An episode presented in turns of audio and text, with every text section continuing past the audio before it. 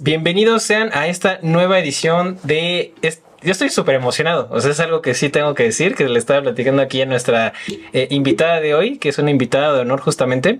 Eh, me da mucho gusto tenerte aquí, aquí porque la verdad es que el tema que tú traes y la profesionalidad o profesionalismo que tú manejas con este tema se me hace increíble. Entonces, vamos a darle la bienvenida a nuestra invitada Jacqueline Hernández. ¿Cómo estás? Amigo, muchas gracias por la invitación. Muy bien, gracias. Pues aquí andamos ya innovando en estos temas de, de estar dando entrevistas y todo, pero pues a la orden. Excelente, pues miren, vamos a empezar desde el inicio, ¿no? Vamos a platicar primero quién es Jackie, a qué se dedica, qué ha hecho, por qué llegó a este, a este punto. Eh, y me gustaría nada más poner como contexto que eh, digamos que el, camino que hasta, hasta donde yo sé de lo que has recorrido, pues la verdad es que es súper interesante. No sé si nos pudieras platicar, de favor, Sote. Claro que sí, amigo. Mira, pues de profesión soy ingeniero en innovación. Eh, trabajé un tiempo en un centro de investigación de CONACIT. Eh, después decidí meterme al tema de banco y en banco tengo formación de 10 años. Un año estuve en Créditos Puente, entonces dábamos créditos a las constructoras pues para que pudieran hacer varias casas, este para que pudieran hacer a lo mejor hoteles, para que pudieran hacer diferentes desarrollos. Y de ahí ya me invitaron a pertenecer a la zona de Querétaro y estuve como directora de crédito hipotecario aquí en Querétaro nueve años. Wow. Sí. ¿Qué, qué hace una persona con ese puesto, amiga? Magia, amigo. en resumidas cuentas eso. sí, porque fíjate que a mí me tocaba atender justamente el canal de sucursales, este, de aquí de Querétaro.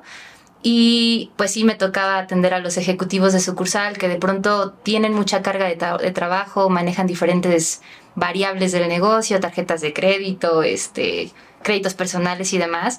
Entonces, meterles además la oferta del crédito hipotecario para ellos era complicado y de pronto no le prestaban tanta atención, pero sí nos exigían una meta, sí teníamos que llegar a números y pues yo tenía que andar atrás de ellos, oigan, ¿cómo van? Ayúdenme, tenemos una meta grande.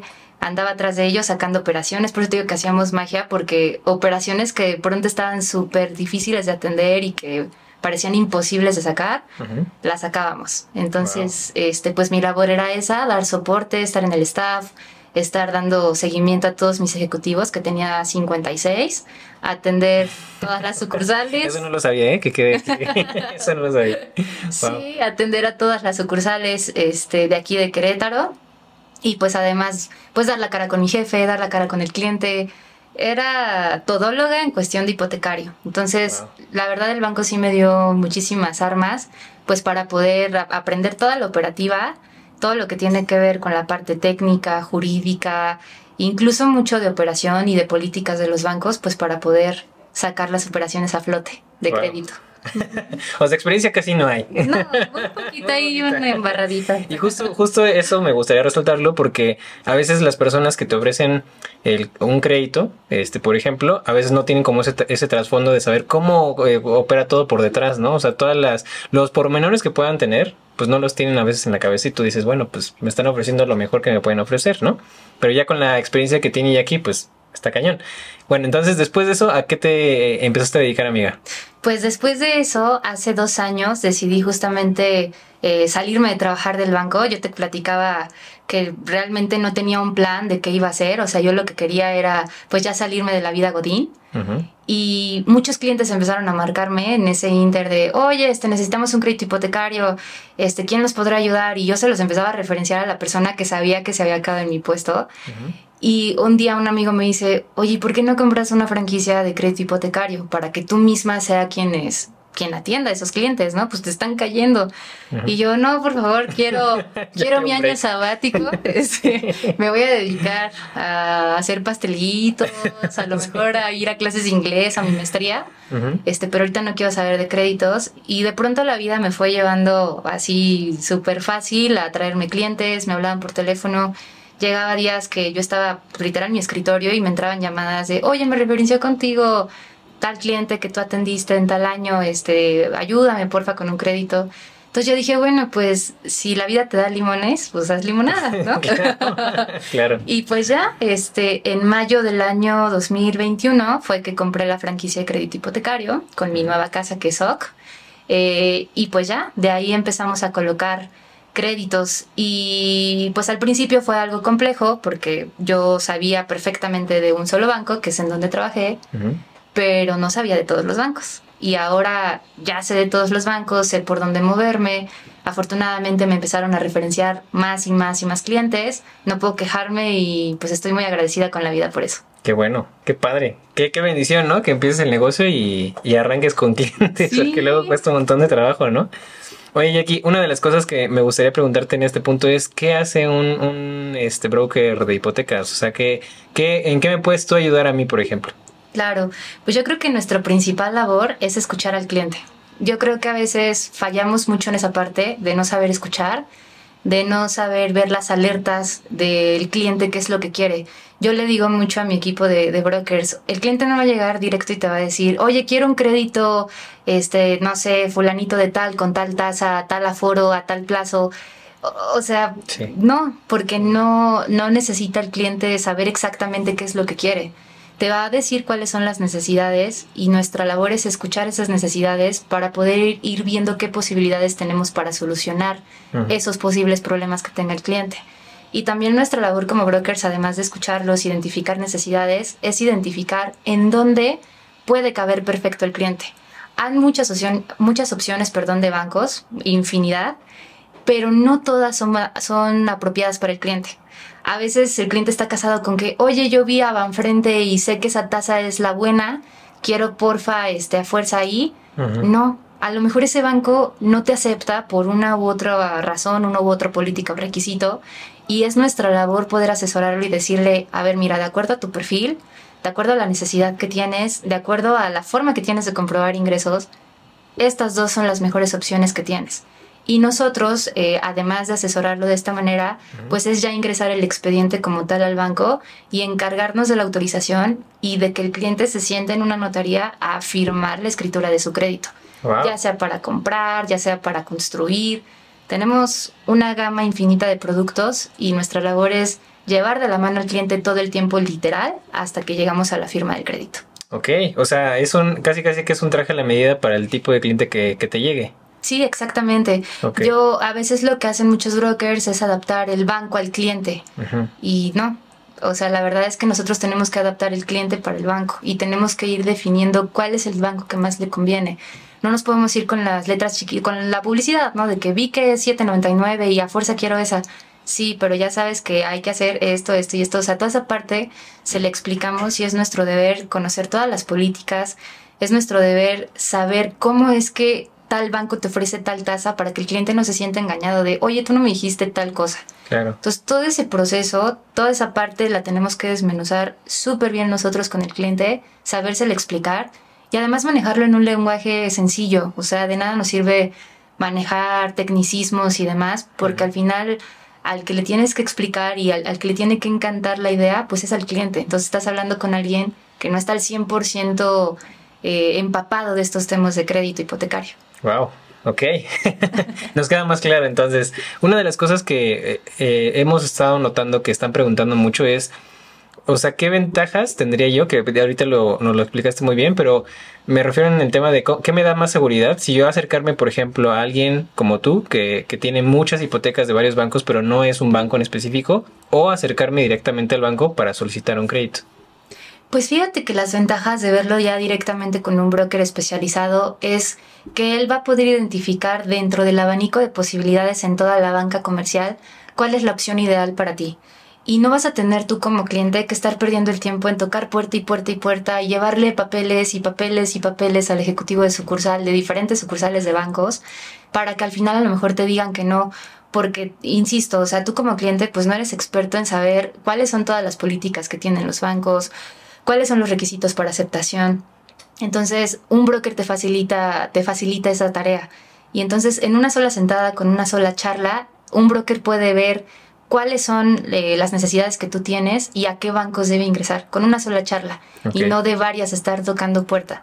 Digo, vengo de banco, sé, sé que mis ejecutivos, que, que mis ejecutivos, que mis compañeros de sucursal son súper eficientes y conocen bien el tema, pero sí de cara a saber que existen diferentes bancos, pues creo que es mejor opción que como cliente tengas un abanico de posibilidades y no solo uno y que tengas que estar yendo de puerta en puerta. Claro, y más, más que yo creo que el, miedo a veces que está pues mal infundado porque a lo mejor no tenemos toda la información es que el trato pues va a ser directamente con el cliente, eh, con el blanco, eh, perdón, con el banco. o sea, tú nos vas a echar la mano como tipo asesoría, ¿no? Nos vas a literal agarrar de la mano a, a llegar con el banco, pero todo es a través del banco, ¿no? Exactamente. Sí, de hecho nosotros tenemos avisos de, de confidencialidad el cliente nos firma esas solicitudes, eh, tampoco es que yo le ande compartiendo la información a toda la gente que conozco, o sea, todo se lleva a, través de portales y niveles de seguridad al 100%. Eh, el cliente se puede sentir bastante seguro de que vamos a manejar la información como debe de ser y directamente la que va a tocar la puerta con el banco, la que se va a jalonear con el banco, te platicaba hace un momento este, algunas experiencias, eh, soy yo, o sea, yo soy la que da la cara al banco por el cliente y soy quien explica cuáles son las necesidades del cliente y logro atender la necesidad. Ok. Nos estabas platicando, Jackie, que tú estás trabajando con SOC, ¿no? Que es una franquicia. Platícanos un poquito qué es, qué es SOC, qué, qué tan grande es SOC, por ejemplo. SOC es muy grande. A nivel nacional es una master broker, así le llamamos nosotros. Digamos que es pues sí es una super empresa que nos vende a nosotros pequeñas franquicias y a través de esas franquicias es como podemos operar nosotros los créditos hipotecarios. SOC es líder en asesoría financiera y creo que tiene más de 20 años y a nivel nacional tenemos un montón de presencia. Incluso los créditos hipotecarios no solamente los puedo ver aquí en Querétaro, que estamos teniendo la charla aquí en Querétaro, lo podemos tocar a nivel este, nacional y el convenio que nosotros como franquicia tenemos con los bancos a través de SOC es a nivel nacional. Entonces, es una empresa bastante grande. No solamente manejamos créditos hipotecarios, también podemos tocar base con crédito PYME, podemos tocar base con seguros. SOC se está encargando de abrir más divisiones de negocio, que ya después, si gustas, podemos también tener otra charla sobre las otras divisiones de negocio. Pero la idea es que en asesoría financiera seamos los líderes y creo que lo estamos cumpliendo. Eso. esa es la parte clave, ¿no? Así es, amigo. Muy bien, amigo. Pues vamos a empezar entonces con el tema pues que nos trajo aquí, que es el tema justamente de los créditos, de créditos hipotecarios. Por aquí tenemos algunas preguntas este, que me gustaría hacerte, justamente de, gente que estuvo preguntando acerca de este tema. Eh, muchas de ellas, o bueno, una gran mayoría de ellas, tiene que ver con el tema de, de Infonavit versus bancos, ¿no? Entonces, no sé si nos puedas platicar a grandes rasgos qué ventajas o desventajas tiene eh, Infonavit frente a un crédito hipotecario de un banco. Pues mira, por ejemplo, las razones principales por las que un cliente me busca ya para darle crédito bancario porque en Infonavit no se los dieron, es una, que a lo mejor el monto de crédito que el Infonavit les puede dar resulta a veces bajo versus lo que el cliente realmente quiere comprar. A veces el cliente tiene capacidad de pago para poder adquirir una casa que vale más, pero el Infonavit de pronto sí tiene algunos topes y no te da todo el monto que tú necesitas. Entonces ahí es cuando entro yo con crédito bancario y pues en definitiva pues tenemos una, una ventaja ahí. Okay. Otro punto y que creo que ahorita es tortuoso para la mayoría de los vendedores de casas y para la mayoría de los clientes, cuando ya se acercan a, a tomar un crédito Infonavit, de pronto resulta que la casa no se encuentra dentro del polígono de vivienda. Vas a decir, ¿qué es esto del polígono sí, de vivienda? Sí, wow. es, algo, realmente nuevo y fíjate que Infonavit sacó una cosa, una página de internet que le llama Visor y ahí en el visor coloreó, digamos que dentro del mapa de la República, algunas zonas en donde sí se puede comprar a través de crédito Infonavit y crédito Cofinavit, o sea, porque también aplica para esos créditos, y zonas en donde no se puede comprar. Ajá. Se supone que todo lo que entra en el polígono de vivienda son inmuebles que tienen todo el equipamiento urbano que cuentan con hospitales cerca, centros de salud cerca, escuelas cercanas, o sea, que cuentan con cierto equipamiento que hace que la persona que viva en esa zona no tenga que desplazarse a otros lugares para poder seguir viviendo ahí. Mm. Entonces, todo lo que no está dentro de ese polígono de vivienda queda fuera y no le podemos dar el crédito Infonavit. Entonces, esa ha sido ahorita una razón muy poderosa por la que, la verdad, muchos eh, inmobiliarios que me dicen, oye, es que ahorita mi, la colonia que estoy comercializando, la, las casitas que estoy vendiendo no entraron en el polígono. Mm. Pues ahí no entra Infonavit ni Cofinavit, entonces entra el crédito bancario. Wow. O sea, es una... Eso es Ni sabía, ¿eh? O sea, eso jamás lo había escuchado. Es una limitante muy grande y hay un mito, o sea, me dicen, lo que pasa es que antes, en la etapa 1 de este fraccionamiento, sí pudimos vender nosotros a través del Infonavit. Sí, porque sí se pudo antes, todas las que tú quisieras, porque esto realmente ahorita es nuevo. Esta regla acaba de entrar. No sé exactamente cuánto tiempo, tiempo tenga, pero estoy segura que el año pasado, a mediados, fue cuando empezó a sonar mucho y me hablaban y me decían, oye, ya que tú sí nos puedes dar aunque no, crédito, aunque no estemos dentro del polígono de vivienda. Sí, o sea, porque el banco realmente no se fija en esa parte. Sí. Pero para efectos de Infonavit o Cofinavit, que es donde participa el Info y el banco, no hay manera de que lo podamos obtener si no estás dentro del polígono. Wow. Y hay cosas que obvio como cliente no podrás controlar de, oye, pues quiero entrar en el polígono de vivienda, pues necesitarás hacer una escuela, necesitarás hacer un, o sea, cosas que te piden de equipamiento que no dependen de ti como cliente. Y aparte también, pues, avisarle al Infonavit que estás haciendo eso, ¿no? O sea, ya hay una escuela aquí, y hay esto acá. Hay que actualizar la base, hay que hacer varias cosas, pero pues de mientras... Qué rollo. Hay algunas zonas que se quedaron fuera. Digo, no con esto quiero espantar a la gente y decir que quedan fuera todas, no, pero sí hay algunas zonas del país que no están entrando y pues para poder saber si vas a poder adquirir ahí con tu crédito Infonavit hay que checar previo el, el tema del polígono de vivienda. Ok, esa es información. Sí, no, sí, de verdad, hay, hay, muchas veces que me toca que ya están por inscribir el crédito, ya están por firmar y resulta que, ching, tu casa no entró porque no está en el polígono. Entonces ahí el cliente dice, ¿ahora qué hago? Ya me urge, hay que pagar la casa, el vendedor me está ahorcando porque no le he pagado lo que me pidió, ya me tengo que salir de donde estoy viviendo. Entonces esas cosas pues, se evitan conociendo esta información. Sí, más que dice que es una página de internet, ¿no? O sea, ellos lo pueden visualizar. Exactamente. Ok. Otro, otro tema a lo mejor también pudiera ser el tema del plazo. Eh, el Infonavita plazos de 30 años. Eh, se supone que terminas de pagar antes porque pues las aportaciones que da tu patrón cada bimestre, que normalmente se acumulan en la subcuenta de vivienda, pues ahora en vez de que se acumulen en la subcuenta, esas, esas aportaciones entran al quite para pagar tu crédito con Infonavit y ahí es cuando terminas de pagar antes, pero al inicio arrancas con un plazo de 30 años. Entonces hay mucha gente que luego no sabe esta parte y de pronto cuando a mí me toca hacer las mejoras de los créditos, me topo con estos asuntos de, oye, pues tu crédito está a 30, ¿cómo? Sí, y, y todos nacen así. Yo creo que esas tres pudieran ser de las más poderosas del por qué conviene más también con el banco.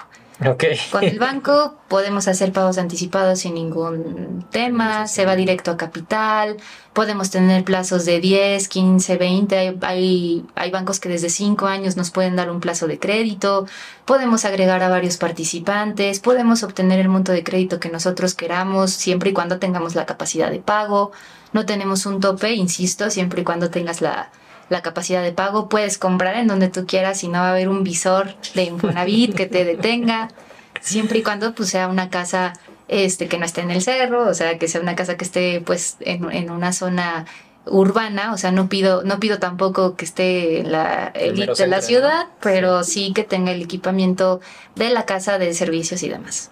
Una de las cosas que me gustaría también preguntarte es, yo tengo entendido que las tasas de interés del Infonavit son variables. ¿No? Mm. ¿Sí es así o no es así? No es así tal como que sea que te toque una tasa variable. Una tasa variable está compuesta por una, un, un, índice, por ejemplo, pudiera ser TIE, que es la tasa de interés interbancaria de equilibrio, que eso lo establece Banco de México, más ciertos puntos. No, Infonavit no maneja algo así. Infonavit te dice tu tasa va a ser del 10.45, del 12.45, del 12.50, pero dependiendo el pues la pedrada, es decir, dependiendo el cliente, dependiendo el monto de crédito, es como va a definir la tasa de interés. Yo ahorita no le veo tanto tema a la tasa porque la verdad es que las tasas ahorita sí se andan comportando en un rango de entre 9 y 12% y así es como yo lo veo con el Infonavit. Lo que a veces me asusta es un poco el tema de las, de, de las sumas, que, que, se manejan a veces los créditos así en UMAS y no en pesos como tal. Eh, a veces eso sí pudiera ser lo que haga que suba tu saldo insoluto del crédito. ¿Qué, qué es una UMA? Como las veces salarios mínimos, nada más que ahora le llamaron UMA. Okay. Y pues obviamente los, el salario mínimo pues no tiende a decrecer, tiende a crecer. Claro. Entonces, conforme más vaya incrementando el valor, pues más este saldo insoluto vas a deber. Si debías una UMA y la UMA estaba en un peso y de pronto la UMA te la ponen en dos pesos, pues ahora vas a deber dos en vez de uno. Justo, ¿no? Y eso, digo, aquí estoy rescatando muchas cosas que espero que no se me haya ido ninguna, pero la primera es, estabas hablando de ti, entonces nada más para que, para que quede un poquito más claro ¿Qué, ¿Qué, es la TI? O sea, sí es la tasa de interés interbancario de equilibrio, pero ¿qué significa eso? Es una tasa que establece Banco de México como tal, que es como el costo del dinero. Ahorita nuestra TI está en 11%. Eso significa incluso, yo creo que la vez pasada platicábamos que, por ejemplo, si el banco quiere definir una tasa de interés y dice, ah, bueno, mi tasa ahorita es del 10%, a él el dinero le cuesta 11, porque esa es la tasa que está definiendo como base Banco de México.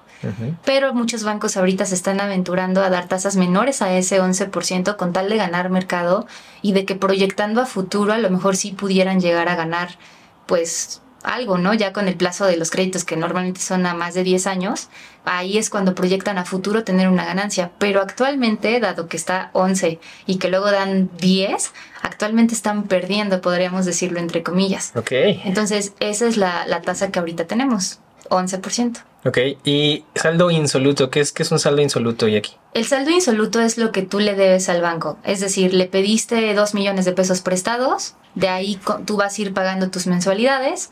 Normalmente en las mensualidades vamos a pensar que te pongan una mensualidad de 20 mil pesos y que de esos 20 mil se abonen 2 mil a capital, por decirte un ejemplo, ¿no? El saldo insoluto es lo que te va quedando luego de que esos 2 mil pesos que se abonaron a capital cada vez este, pues va quedando. Por ejemplo, si ya se abonaron a capital 100 mil pesos, de esos 2 millones que pediste prestados, tu saldo insoluto será de un millón 900. Y así, y nosotros vamos, nosotros como clientes vamos pagando intereses sobre los saldos insolutos. Entonces, por ejemplo, si un día se me ocurre dar un pago anticipado porque me gané la lotería y vi un pago anticipado de un millón, ese millón se va directo a capital. Si yo debía dos millones, pago el millón, me queda uno y ese uno es mi nuevo saldo insoluto y sobre ese se recalculan ahora los intereses. Y por ejemplo, si yo tengo una mensualidad, vamos a poner un número redondo de 10 mil pesos y yo voy empezando mi crédito, yo tengo entendido que mucha de esa parte se va para intereses en los primeros pagos y ya conforme más eh, me acerco al término de, ese, de esa hipoteca o de ese crédito, ya voy pagando más el saldo insoluto, ¿no? Así es, amigo, sí, es, eso es correcto. Y es lógico porque al principio tu saldo insoluto obviamente es muy alto. Entonces, entre más le debas al banco, sobre eso es sobre lo que se va calculando el interés.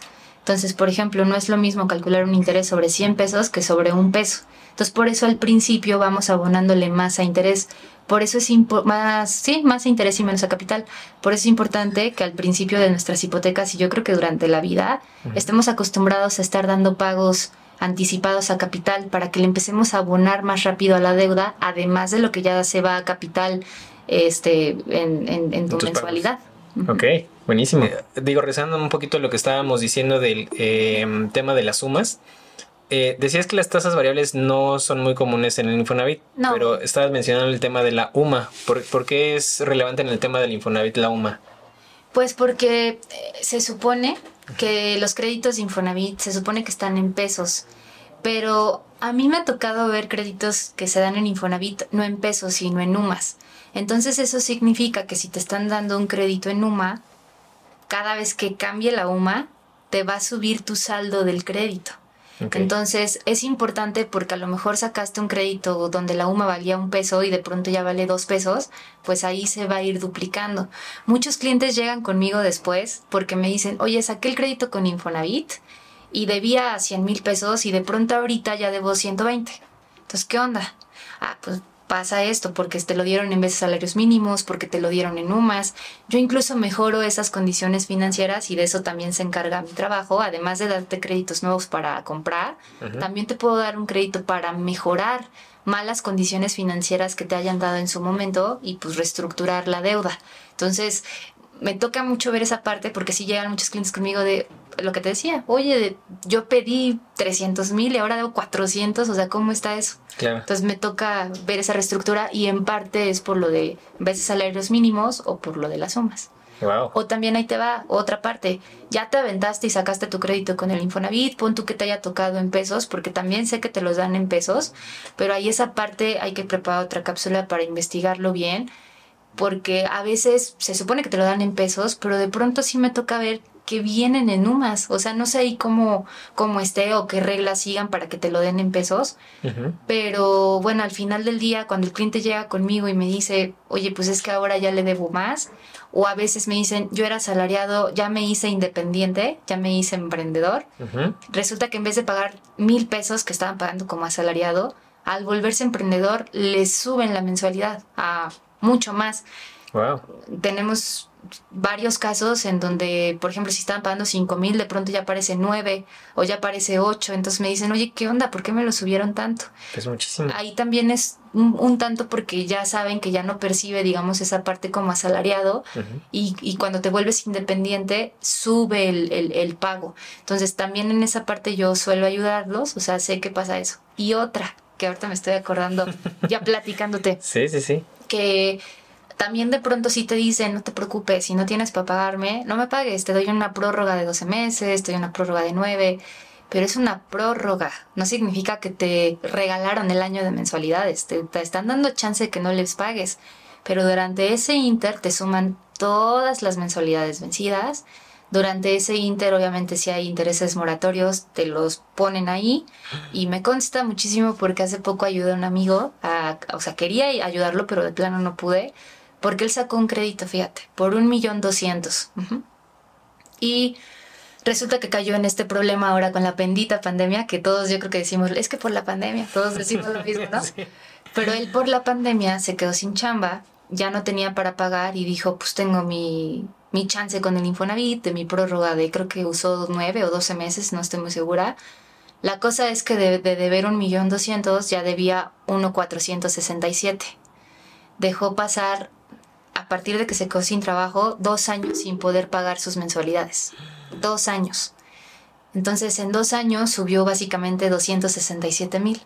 Ahora debía más de lo que vale su departamento. su departamento vale 1.300 y él debe 1.467. No pude ayudarlo a, a, hacer la liquidación porque él me decía, oye, hay quien me compre. Pero pues quien me compra, me quiere comprar en 1.300 le digo, tú tendrías que poner esos 267 que se le ven al Infonavit. No, pues no tengo para pagarlos. Sí, no, Entonces, dos años, él, él, pagó dos años bien y dos años se vino la pandemia y fue donde valió gorro todo. Sí. Este, me dice, esos dos años que pagué, entonces, ¿qué onda? Pues los regalaste porque como no les pagaste ya después, se te hizo una, una deuda impagable. Entonces, a veces aquí el, detalle o, la bronca que yo le veo es que de pronto nos confiamos y decimos, es que el Infonavit nunca me va a quitar la casa. No, pon tú que no te la quita, a lo mejor como los bancos, que sí pudiera ser más viable que sea pronto que te la quiten, pero imagínate pasar por un tema así por no estar bien informado. O sea, ese, es, ese yo creo que es un, un detalle que no deberíamos dejar pasar. Y por eso también hay tantas casas de Infonavit abandonadas, ¿no? Porque justamente yo creo que es por esa razón. O sea, ya se vuelven impagables y, ay, pues ¿para qué? Pues mejor la dejo ahí y me voy a buscar otra cosa, ¿no? Exactamente. Wow. ok, eso está buena. Una, también otra de las cosas que, que te quería preguntar es, eh, había yo visto en, en, hace algunos años que estaban ofreciendo incluso hasta créditos en UDIs, ¿no? Uh ¿Es común todavía que esto pase? Digo, para los que no saben, las UDIs son unidades de inversión, ¿no? Que van supuestamente eh, aumentando con el tema de la inflación, justamente para protegerse de la inflación. A mí lo que se me hace increíble es cómo gente de operadoras de crédito ofrecían créditos en UDIs y cómo la gente los paga, ¿no? O sea, que los aceptaba. Entonces, un tip aquí, nada más antes de que nos, nos puedas contestar, ya aquí es hay que checar en qué está la, en la, la, taza, hasta las letras chiquitas de la taza, ¿no? Para ver si está en UMA, si está en UDI, si está bla, bla. ¿Sigue pasando esto? La verdad es que ya no, amigo, ya no es algo tan común. Ahorita los bancos, la, mayoría de ellos, te digo que me toca atender a nuestros clientes a través de todos los bancos, eh, la mayoría ya no tiene créditos así, con UDIs, ya no tiene tasas variables hace algún tiempo era común que te dieran una tasa variable y te decían, tu tasa va a estar compuesta de TIE más un punto, más dos puntos, más tres puntos. Entonces tenías que estar a la expectativa de en cuánto iba la TIE. Si a lo mejor estaba en 3% más dos puntos, tenías una tasa de 5 y eras wow, ¿no? Sí. Pero imagínate que un día la tía estuviera como en lo que está ahorita, que está en 11 más 2 o 3 puntos, ya se te va una tasa del 14%, 15%. Hoy en día ya en los bancos no tenemos condiciones así. Todos nuestros créditos están en pesos. Significa que tú pediste un millón de pesos prestados y es un millón de pesos prestado lo que debes. Antes eh, lo que pasaba, debías UDIs, a lo mejor pediste un millón de UDIs, pediste 500 mil UDIs, entonces tenías que estar a la expectativa de cuánto iba valiendo la UDI. UDIs en inversión, está perfecto que saques en inversión UDIs, pero en un crédito, en deuda, Está rudo, ¿no? Está súper mal porque ahí es cuando se vuelven impagables las casas y de hecho en el 94, 95 que fue nuestra crisis aquí en México, eso hizo que muchos se fueran a la ruina. Ahorita ya no tenemos cosas así, ya no hay UDIs, ya no hay, bueno, sí hay, pues, pero en créditos tenemos pesos, tenemos tasas fijas, tenemos esquema de pagos fijos, es decir, que siempre vas a pagar exactamente lo mismo.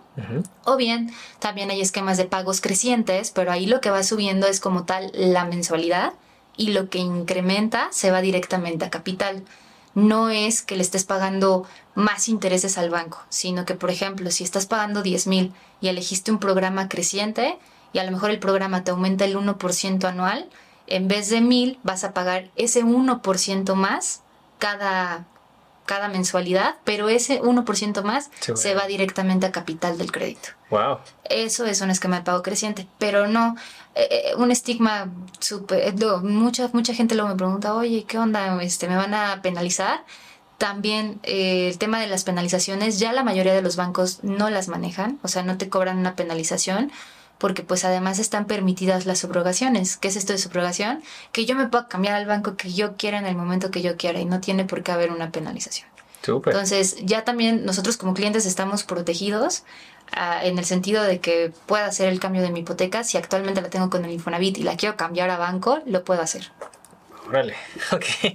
es, es algo eh, digamos, relativamente sencillo. Por ejemplo, que si yo tengo un crédito Infonavit, lo pueda eh, comprar con un crédito bancario. Eh, bueno, si consigo un crédito bancario que liquide mi deuda de Infonavit. Sí, la verdad es que sí. La, la, mayoría de los bancos tienen este producto habilitado. Nosotros le llamamos mejora de condiciones o le llamamos sustitución o subrogación. Básicamente es lo mismo. Y ahí en lo que consiste es en revisar las condiciones financieras que tú tienes actualmente en el Infonavit eh, y ver yo en qué banco pudiera hacer la diferencia o pudiera haber una mejora significativa para ti con base a las necesidades que tú me plantees. Hay clientes que me dicen, oye, yo saqué el crédito a 20, pero ya no quiero saber que debo 20 años. O sea, quiero tener la tranquilidad de que en 10 termino. Entonces lo que yo quiero es hacer la mejora de condiciones para bajar el plazo. Se puede hacer. O hay clientes que me dicen, oye, ya que tengo mi crédito en el Infonavit, pero me salí de trabajar, ahora soy independiente y ahora mi mensualidad se fue a los cielos y quiero tener una mensualidad pues un poquito más bajita, también se puede. Lo que sí vale mucho la pena que te diga es que no doy paso sin guarache, siempre reviso el estado de cuenta que tú tienes actualmente con las condiciones que tienes y si yo veo que realmente significa una buena mejora para ti el, hacerte el cambio a otro banco, te lo planteo, te enseño cuál es la mejora real y hacemos el cambio. Si veo que las condiciones que tienes en el Infonavit o en el banco o en la institución en la que estés son mejores que las que te puedo ofrecer actualmente, también te lo digo, oye, no te conviene cambiarte en estos momentos, pero lo intentamos en un año o dos que empiezan a bajar las tasas. O sea, no, no, no con esto quiero decir que todos son mejorables. Hay créditos que son súper mejorables y otros que a lo mejor consiguieron una mejor tasa en su momento y que ahorita no vale la pena este, modificar. Ok, ¿tienes por ahí algún... Eh, digo, esto, esta pregunta la estoy haciendo con trampita, ¿eh? porque creo que ya sé la respuesta. Pero ¿tienes alguna... Eh, algún ejemplo de un caso real que te haya pasado de que solamente por cambiar de un banco a otro le ahorraste mucho dinero al cliente y aparte años de, pago. Sí, tú lo dijiste bien con trampita. De hecho, ya ves que tenemos un amigo en común. Eh, fíjate que a él le hice una mejora de hipoteca. Él tenía su hipotecario en un banco donde lo había contratado a 20 años y apenas llevaba un año pagando. Entonces él me dice, oye Jacqueline, necesito que me hagas el cambio, pero te juro que lo que quiero es tener un plazo más bajo. O sea, no me quiero morir y saber que dejé la deuda. Porque a veces pasa, ¿no? sí, sí, sí. Y yo, pues te mueres y ya ni cuenta te das. O sea, relájate, ¿no? Pero, pero él decía, me quiero morir sabiendo que ya la pagué. O sea, quiero alcanzar a la satisfacción de ver que yo pagué eso. Estos ladrillos ya son míos, ¿no? sí, sí, sí. Y, o sea, esa era su, su, su ilusión, su necesidad. Y dije, vamos, vamos a darle, ¿no? Sí. Entonces hice el cambio a otro banco y a él le conseguí un plazo de 10 años y estaba pagando, digo, ahorita voy a inventarme a lo mejor el número, no me acuerdo, pero estaba pagando, vamos a pensar, 19 mil pesos. Y yo logré hacerle el cambio a 10 años y en vez de 19 ahora iba a pagar 20. mil, pesos, más. pero le bajamos 10 años al plazo. Está cañón. O sea, está cañón eso. Sí, estuvo fantástico. El cliente estaba súper contento. La verdad es, el, es uno de los que más clientes me ha recomendado. Es, me dice, oye, ya haciendo números, si hubiese seguido él pagando con las condiciones que tenía en el otro banco, hubiese pagado 2 millones de pesos más. ¿Tanto, ¿Tanta diferencia? Sí, sí, pues es que traslada 19 mil pesos durante 10 años más, que fue lo que le ahorré. Entonces iba a pagar un montón de tiempo más y pues suma todo eso, imagínate cuánto iba a ser. casa. Iba, ajá. Sin problema. Y se me compra otra casa y en vida, ¿no? no, que, me muero y con la herencia que dejo ya la disfrutan acá, ¿no? Ya puedo tener dos ladrillos ya. sí, sí, sí. Entonces yo creo que ese puede ser un súper buen ejemplo y uno de muchos, o sea, ha habido otros en que, por ejemplo, también si yo te hago la mejora de condiciones y a lo mejor tú tienes el crédito en otro banco, en el que sea, y a lo mejor ya debes poco, pero tu casa vale mucho. Hay clientes que me dicen, oye, ¿sabes qué quiero? Quiero pagar todas las deudas que tengo. Quiero pagar las tarjetas de crédito, quiero pagar el coche. Lógicamente estos otros créditos son financiamientos más caros, que tienen una tasa de interés más alta. Y el típico, ya quiero tener una sola deuda. Entonces, también en este tipo de créditos donde es eh, mejorar las condiciones que tú ya tienes, pero que tu casa vale más, sí puedo hacer el cambio de además darte otra lanita extra. Entonces, por ejemplo, hace poquito lo hice con un cliente, la casa vale 6 millones de pesos, él nada más debía 2 y me dice, oye, quiero mejorar estos 2 millones, pero además quiero que me des otro millón porque pues quiero poner otro, hacer más grande mi negocio. Entonces hice el cambio y aparte le di ese millón de dinero adicional. La ventaja de este dinero es que se va a ir con tasa de hipotecario con plazo de hipotecario y pues el cliente lo va a poder utilizar para lo que él quiera. O, incluso ha habido otros que me dicen, oye, es que quiero el millón extra porque lo debo.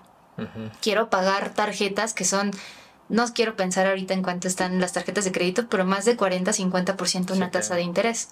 Entonces me dicen, quiero pagar todas las tarjetas, quiero pagar el crédito automotriz y por ahí le pedí prestado a mi mamá, entonces quiero pagar todo eso y que me quede una sola deuda con este tipo de financiamientos también lo podemos hacer. Wow. No, y aparte tocando ese tema, o sea, de las tarjetas más caras que he visto de bancos que son bancos ya establecidos, que por ahí es un señor, este, el banco que es muy activo en redes sociales, eh, o sea, sus tarjetas de crédito son del 90% anual. Manches, sí. Sea, estás hablando, por ejemplo, los créditos automotrices que están ahorita como un 16%, 15%. Como 14, 18%, de 14 a 18%. Y un hipotecario como los que decías que le están tirando al 9 para generar más como cuota de mercado. Pues está, es una diferencia abismal. O sea, 7% a lo largo de varios años, pues es muchísimo dinero. no, pues yo te cuento el caso de mi papá. O sea, por ejemplo, él yo hice algo así con él, le di una mejora de hipoteca, más aparte dinero adicional. Él me decía, oye, este, es que necesito pedir prestado una lanita para pagar lo que debo. Y pues, ¿cuánto debes? O sea, ¿para pedir dinero? Sí, ¿cuánto debes? Me dice, no, pues debo como 400 y yo en la torre. O sea, debía que entre préstamos personales o tarjetas de crédito, el, un crédito hipotecario que sacó, pero él lo sacó con una caja popular, una caja pues sí, una caja.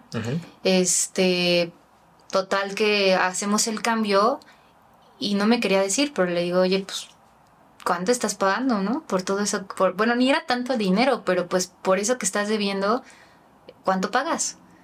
Mm, y como que pensaba, le daba vueltas y, bueno, es que yo no... Ahí son los papás. Sí, le digo, yo no tengo hijos, pero contigo, sí. hace cuenta que... sí, sí, sí, sí. Entonces él me dice, híjole, pago 45 al mes.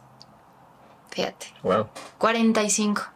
Entonces hicimos eh, ese cambio de la mejora de hipoteca más el dinero adicional y pidió un millón. O sea, aparte pidió un millón, no los 400 que debía, sino pidió un millón porque quería que le quedara una lana. De pagar 45 mil, ahora por 400 mil pesos, ¿eh? Por un millón que pidió acá, ahora paga 10 mil pesos al mes. No puede ser.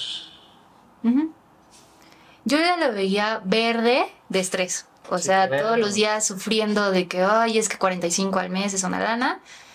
Ahora paga 10 mil pesos al mes, está más tranquilo, obviamente que le queda... más o menos unas cuatro veces más tranquilo. sí, sí, sí, básicamente sí.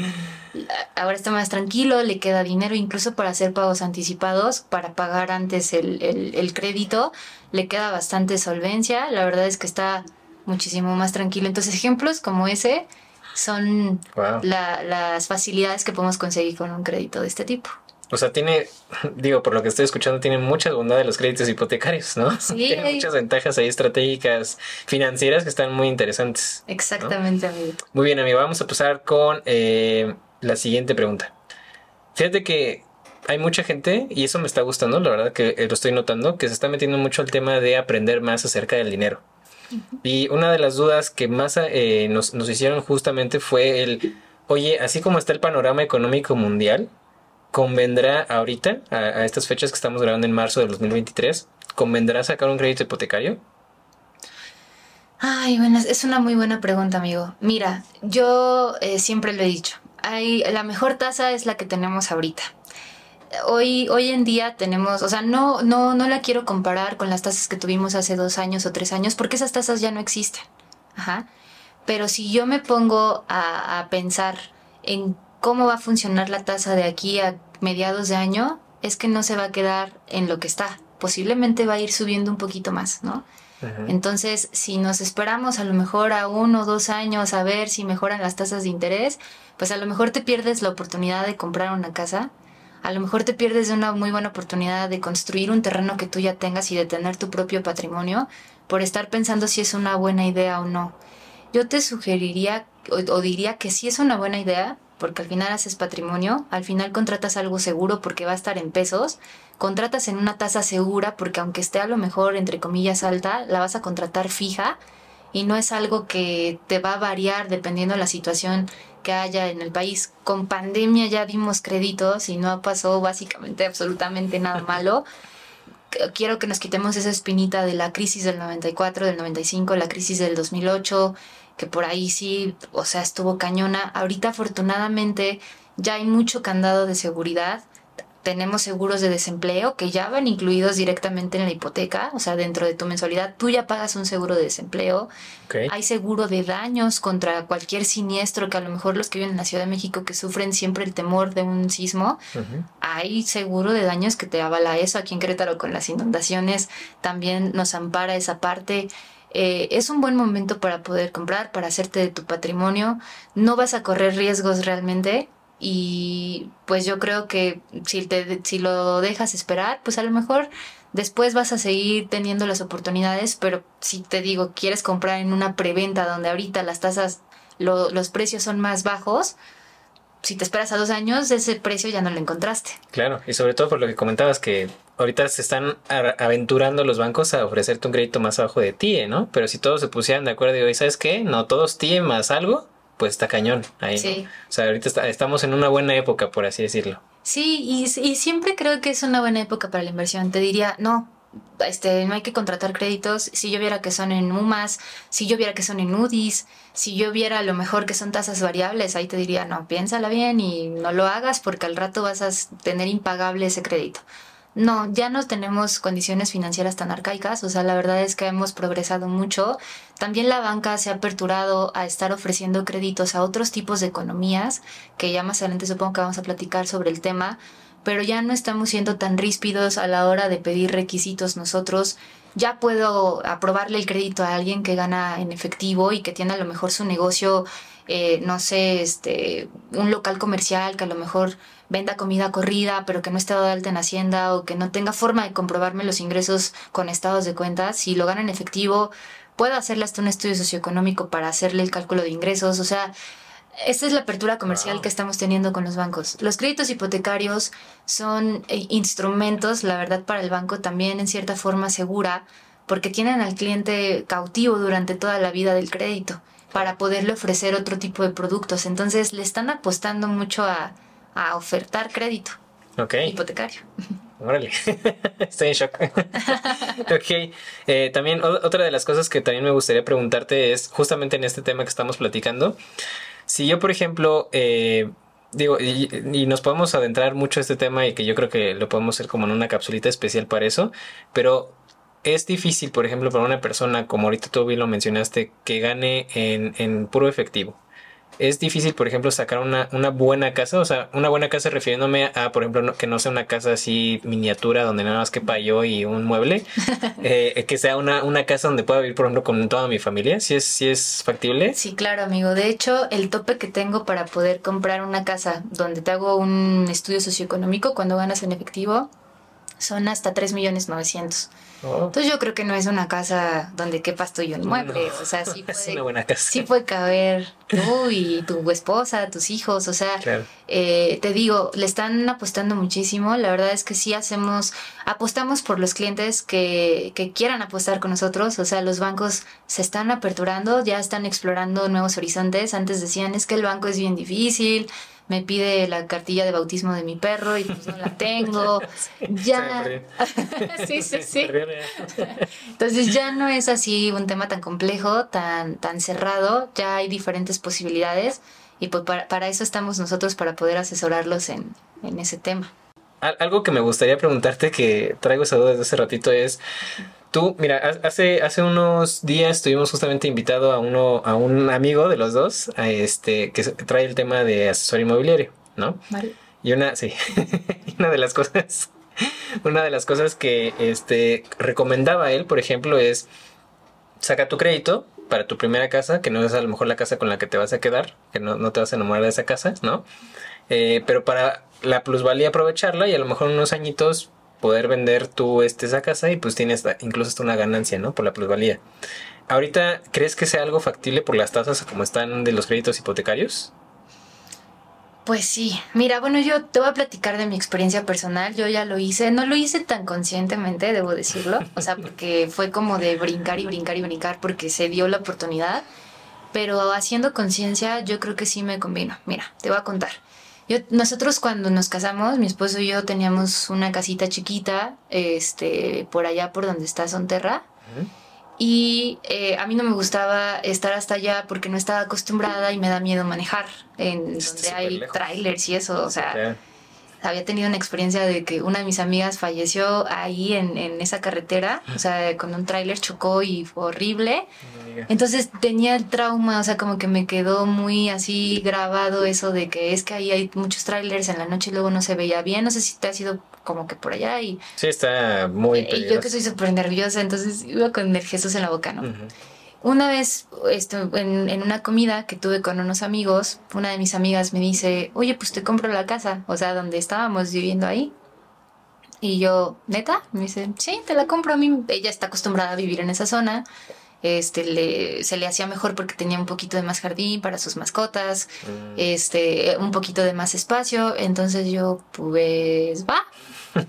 y así, sin pensarlo, como te digo, no lo hice consciente, la vendimos y con eso, eh, la verdad sí, él le sacó una ganancia, o sea, mi esposo hizo cuentas y sacó una ganancia como de 600 mil pesos versus en lo que la compró y lo que había incrementado la plusvalía. Ajá, entonces eh, sacó 600 mil y con esa utilidad, más aparte otro pequeño financiamiento que nosotros sacamos en, en el banco, logramos comprar una casa de 2 millones y medio eh, cuando nuestra casa valía 1.300, por ejemplo. Wow, Entonces ahí dimos como que un brinco, cambiamos de inmueble y básicamente fue gracias a la utilidad que obtuvimos y a la venta de la, de, la casa más el crédito que se, se sacó. Eh, ahorita voy a hacer otra vez lo mismo, voy, o sea, parezco saltamontes, ahora voy a brincar a otra zona, la casa yo creo que va a valer un poquito más, como cuatro, pero sí, o sea, sí, sí hay una utilidad, o sea, Aquí, al menos en nuestro estado, en Querétaro, yo creo que en la, en la mayoría de los estados del país, sí hay tema de plusvalía. Aquí en Querétaro hay un boom con el inmobiliario. O sea, definitivamente todas las casas van subiendo de valor, más o menos como hacíamos una vez un cálculo muy a grosso modo con un arquitecto y me decía que aprox como 100 mil pesos por año. O sea, sí va, y eso yo creo que dependerá de muchos factores, pero me decía, vamos a poner un general de 100 mil sí creo que sea algo que nos convenga hacer. Ahora, si estás buscando en invertir, a veces también nuestro amigo asesor inmobiliario nos decía, oye, pues a lo mejor también inviertes, la pones en renta y es un dinero que pues cada mes te va a ir generando una utilidad. O bien le puedes hacer como yo, como un saltamontes, de comprar aquí una chiquita, empiezo por esta, la vendo, ya generé una utilidad derivado de la plusvalía. Con esa utilidad me hago de una casa un poquito más grande, luego brinco a otra y así. O sea, yo creo que ahorita ya muchas de las casas ya no están pensadas como para que aquí me quedo el resto de mi vida hasta que me muera. O sea, ya yo creo que nosotros este, más, más jóvenes, como que sí también tratamos de empezar a migrar, incluso, a, y no, no, no solo los jóvenes, o sea, también lo veo con, con otros eh, clientes que tienen inquietudes a lo mejor de moverse a una zona más, más céntrica, moverse a una casa a lo mejor un poco más pequeña pero más moderna, o sea, todo eso yo creo que sí, sí va muy atinado el comentario de que puedes ir cambiando de, de inmueble con las ganancias que vas teniendo de tu casa. Y eso está interesante porque, digo, ahorita que, lo analizo, que lo analizo, que estábamos platicando eso, pues por ejemplo, eh, el 6% es como el promedio de lo que tú sacas de renta anualmente con una casa aquí en Querétaro. Entonces, pues punto que estés pagando a lo mejor, como dices, una tasa del 9, pues pagarías como un 3 tú de tu bolsillo y el 6 lo está pagando el inquilino y pues ya de eso pues ya tienes tu, tu utilidad con el tema de la cuando vendas tú tu, tu casa con la hipoteca, ¿no? De hecho, ya ves que te contaba de mi amigo del Infonavit. Al final rentó la casa, no la vendió porque estaba imposible poder venderla, pero la estaba rentando en 8 mil pesos al mes. ¿8 mil una casa en Infonavit? Ajá. ¿En dónde? De, un, millón doscientos allá. Fíjate, no está en una mala zona, por allá por el libramiento surponiente, por donde está Cibatá. Era en Saquia, ahí es en donde él la había comprado. Wow. Entonces eh, me dice, ya que me conviene más rentarla, o sea, yo seguir pagándole la deuda al Info y seguirla rentando y la rento en ocho. También otros clientes míos compraron igual una casa pequeña como inversión y, me decían, la casa vale como uno. Pero como está cerca de una universidad, la estamos rentando en nueve. Incluso me dijeron, me contaban como a forma de chiste, que no la querían ya rentar, porque también, pues es, de pronto sí es así como que tienes que estar al pendiente. Obviamente como todo, la, como toda labor tienes que estar ahí. Sí, claro. Pues como que dijeron, ah, ponle el nueve, ya si sale alguien pues sí salió alguien y ya le están rentando en nueve. ¿En serio? Y vale uno, o sea, imagínate. No, pues sí le están sacando una muy buena, buena renta. Sí. Ok, siguiente pregunta, amiga, es, em, ¿conviene, eh, bueno, son, es como una pregunta en dos, ¿no? Dos por uno. Exacto. O sea, primero está lo del tema de Infonavit, que ya platicamos un poquito de eso, para luego liquidarlo con un, con un crédito bancario. Pero que dentro de los créditos bancarios que ahorita están ofreciendo, ¿cuáles, digo, a grandes rasgos, no, tampoco para entrar en, detalles, pero cuáles son los bancos que están ofreciendo mejores condiciones para una persona que va a comprar su primera casa? Muy interesante pregunta. Fíjate que a pesar de que trabajo con varios bancos y que los conozco de cerca todos, eh, ahorita no te podría decir que hay, que hay un banco mejor. Mejor es como una pregunta muy subjetiva, o sea, porque pudiera ser a lo mejor el mejor en tasa, pero no es tan bueno en el servicio, ¿no? Mm. Pudiera ser el mejor en, el plazo, pero a lo mejor su tema de política de aceptación anda por ahí fallando. Entonces, eh, siempre hemos tenido un dicho por acá nosotros los brokers, que el mejor banco es el que te aprueba. claro. Pero si quisieras verlo por condiciones financieras, sí hay un top de bancos este, o sea, en cuanto a tasa. De hecho, nosotros a través de SOC tenemos un cotizador, que así le llamamos nosotros, un, cotizador que anotamos cuáles son las condiciones del crédito que necesitamos. A lo mejor decimos, oye, lo quiero para comprar, la casa vale dos millones, quiero uno y medio, eh, quiero plazo de 20 años, porfa dime de toda la banca cuáles son los mejores. Y te hace una listita con del 1 al 10 cómo se encuentra el top de bancos. Y sí, te podría decir que en los primeros lugares está Banamex, está por condiciones financieras, está Banamex, sí, por servicio a lo mejor no. Exactamente. Está Banamex, está, está Banorte, está HCBC, por temas de tasa. Pero ahí por eso te decía la parte subjetiva. De pronto a lo mejor tú como cliente no eres elegible por alguna u otra razón. A lo mejor tu constancia de situación fiscal no tiene el tiempo que te pide el banco, a lo mejor no puedes este, comprobar los ingresos bien bien conforme a política, a lo mejor no tienes la edad suficiente que estos bancos te piden. Entonces ahí tendremos que voltearnos a ver a lo mejor a los que no tienen tasa tan competitiva, pero que sí tienen políticas más flexibles. Y ahí te ofrecería muchas otras opciones este, de banco. Por eso la parte de cuál es el mejor banco siempre va a ser subjetivo y el mejor va a ser el que te va a aprobar. Ahora, dentro de eso, buscaré que sea el que tenga la mejor tasa y el mejor servicio. Sí, o sea, de, volvemos al tema de este es un traje a la medida, ¿no? O sea, tú dime qué tallas tienes y yo veo qué te puede caber, ¿no? Exactamente. Súper. Otra de las cosas que también eh, me, surgió en duda justo con lo que estás mencionando es, vamos a suponer que eh, yo quiero sacar un crédito a mí me sale más caro hacerlo a través de ti que si lo hago directamente del banco. No, amigo, para nada. Yo no te cobro nada. Nosotros como brokers no le cobramos absolutamente nada a los clientes porque a nosotros nos paga directamente el banco. Eh, y bueno, a, mí hay, diferentes master brokers. Yo te platicaba que yo estoy en SOC, la mejor. Ah, la, la que es de la camiseta también. Ajá, aquí mira, hasta traigo el azul de SOC. Este a nosotros nos paga directamente SOC y SOC lo que hace es conseguir el pago de nuestra comisión, yo creo que con el banco, el banco le paga a SOC y SOC nos paga a nosotros. Entonces yo al cliente no le cobro absolutamente nada y le ayudo básicamente con todo el proceso. Entonces en igualdad de condiciones estamos que las sucursales, porque no, las sucursales tampoco le cobran algo al cliente para poder hacer el trámite. Claro. Y nosotros tampoco. Wow. No cobra, porque sí me preguntan mucho eso, oye, ¿cuáles son tus honorarios? Cero. No cobramos absolutamente nada al cliente. El cliente lo único que tiene que pagar, obviamente, es su gasto notarial. Si hay comisión por apertura, pues la comisión por apertura que cobre el banco, el avalúo que cobre el banco, pero hasta ahí. Y habías comentado, digo, esto me lo comentó fuera de cámaras, pero eh, habías comentado que también incluso con el crédito hipotecario podrías ahí hacer como algo para también eh, solventar esos gastos, ¿no?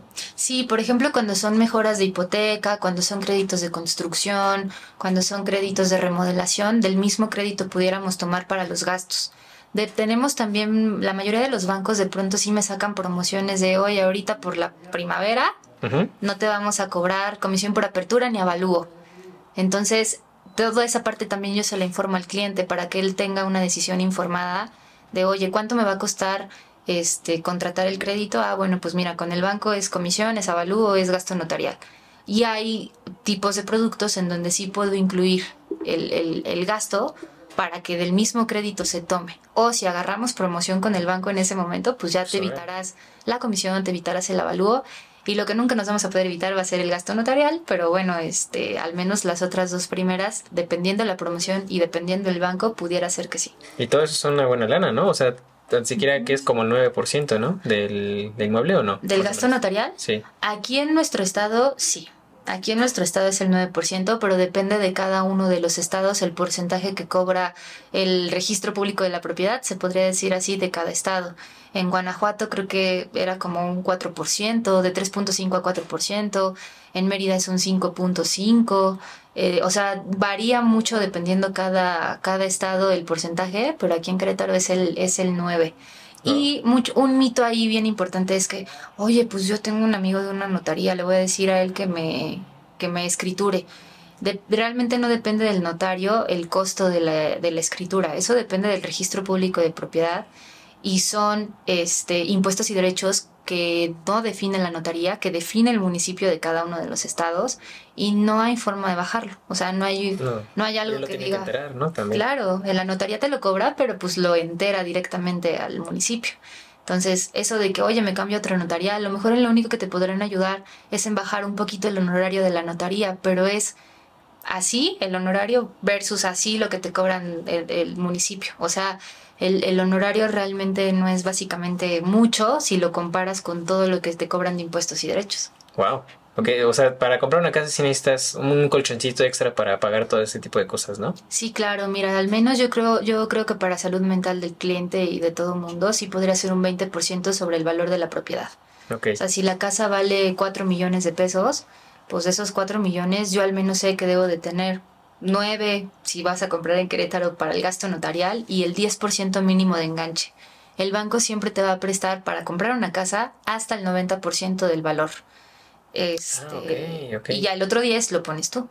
O sea, si yo me acerco contigo, por cada millón necesito 200 mil pesos para, para estar tranquilos. ¿no? Sí, Ok. exactamente. Para en, todos. en compra de casa habitación. En otros productos que manejamos como construcción, remodelación y demás, ahí no es no es así el tema, porque ahí no pagas ya una escrituración. Ahí el, terreno ya es tuyo, la casa ya es tuya si es que la vas a remodelar. O sea, realmente ahí no le no, no le tienes que invertir tanto en gasto notarial.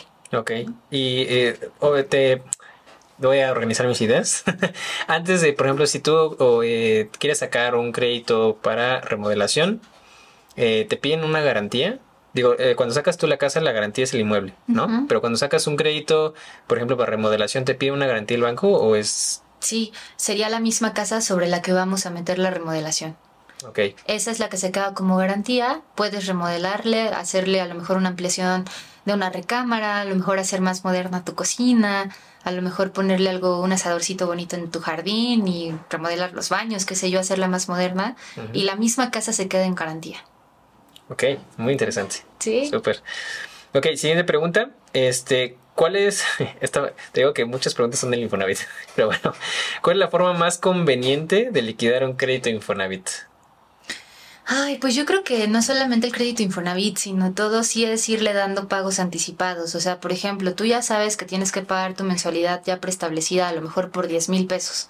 Pero es como las tarjetas de crédito, cuando le pagas al pago mínimo nada más, o sea que te dicen el pago mínimo para que no te esté molestingando son 3 mil pesos, ¿no? Pero si nada más pagas 3 mil pesos, no estás abonando realmente mucho a capital. Ajá, entonces ahí la sugerencia, tanto con Info como con todos los créditos hipotecarios que hay, es, además de tu mensualidad, poder hacerte a la idea de ir dando tú otros pagos anticipados. Eso es bien importante, o sea, no, no quedarte con la idea de, ay, nada más tengo que pagar 10 mil. No, o sea, son 10 mil y si me dieron mi bono de, de, no sé, de puntualidad, si me dieron mi aguinaldo, si me dieron bono por productividad, eso tener en mente, irlo abonando de forma anticipada para que termines de pagar antes. Ok, aquí me surge una duda y digo, yo sé, estoy casi también seguro de la respuesta, pero también es para que nos quede claros. Sí, sí, sí. Eh, o sea, si por ejemplo yo tengo una duda, una deuda de 500 mil pesos, ¿no? Este, y sobre eso me están generando los intereses. Si yo agarro un crédito hipotecario otro con una mejor tasa, bla, bla, bla, me obliga yo, por ejemplo, de que con el banco B le pague yo los intereses que me restaría de ese plazo al banco A. Por No. ejemplo, si lo tengo a 10 años, o nada más es el saldo, el saldo insoluto el que tengo que liquidar. Nada más al saldo insoluto, amigo. O sea, si tú al corte de hoy, vamos a pensar, le debes 500 mil al banco, eso es lo que se paga, 500 mil pesos. No tengo que pagar más. Ahora, a la hora de hacer el cambio de la mejora de condiciones, luego mucho me- muchos me dicen, oye, yo saqué el crédito a 20 y ahorita ya nada más me quedan 14 años por pagar. Si yo lo cambio contigo, o bueno, a través de ti, con un banco, eh, ¿me van a obligar otra vez a 20 años? No, yo te puedo dar el plazo remanente que te queda. O sea, si te quedan 14 años, te lo dejo en 14 años. Sí. Si es más, como en el caso de nuestro amigo que platicamos hace rato, a él le quedaban 19 y yo le di 10 porque él quería 10.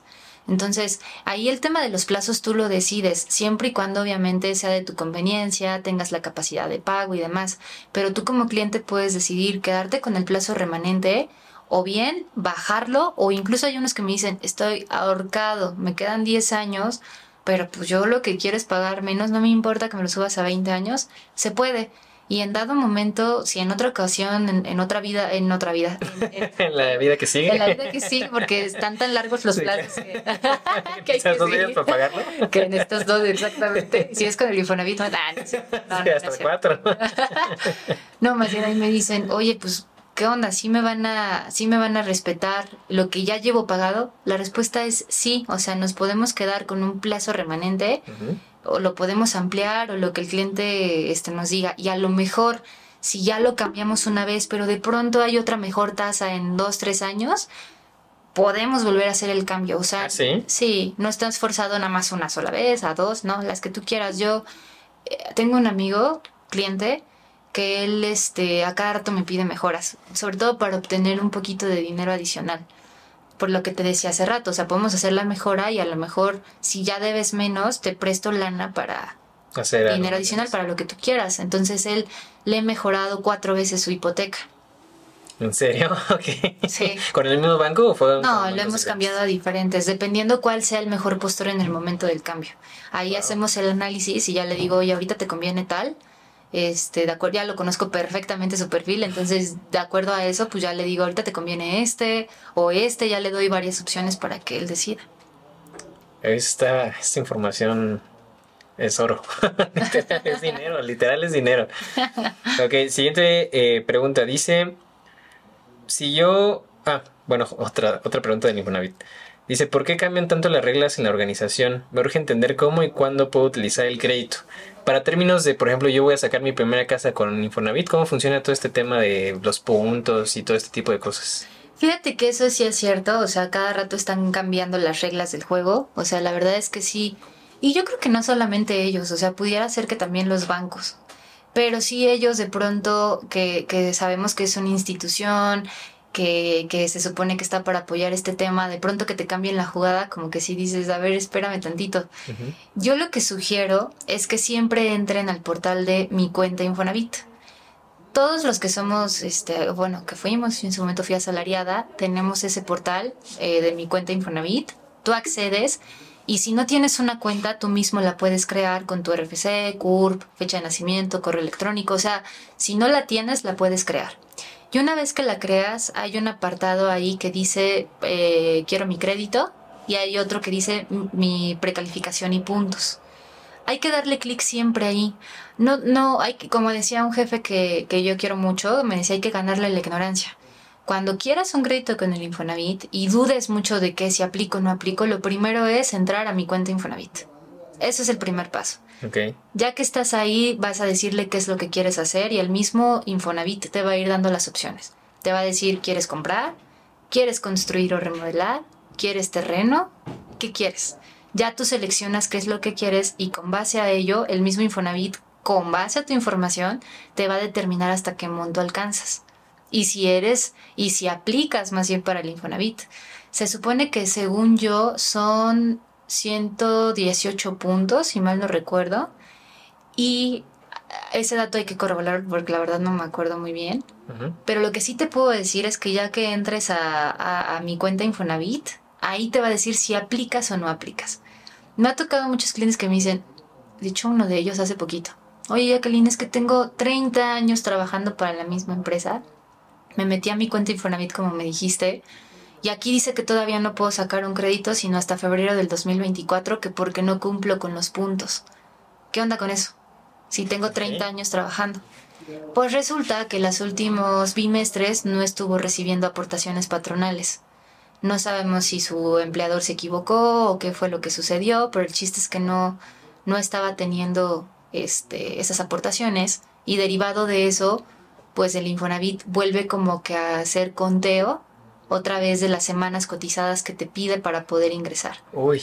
Ahora, ¿qué puedes hacer? Literal, entrar, darte cuenta si aplicas o no aplicas y si aplicas, por qué productos y por qué montos aplicas lo que te diga ahí es oro, oro molido. O sea, si ahí te dice que no se puede, te va a decir cuándo podrías, siempre y cuando sigas teniendo tus aportaciones regulares. Invitación a que si ya notaste como este cliente que a pesar de que tienes mil años trabajando ahí, todavía no cumples con los puntos, pues oye, recursos humanos, no seas malo, haz mis aportaciones, porque estoy interesado en sacar un crédito con el Infonavit y no puedo porque me dice esto. Aparte es obligación del patrón hacerlas. ¿no? Exactamente, entonces ahí sí de pronto sí me ha salido mucho eso y eso si lo vemos como ventaja banco, el banco no te va a pedir todas esas semanas cotizadas.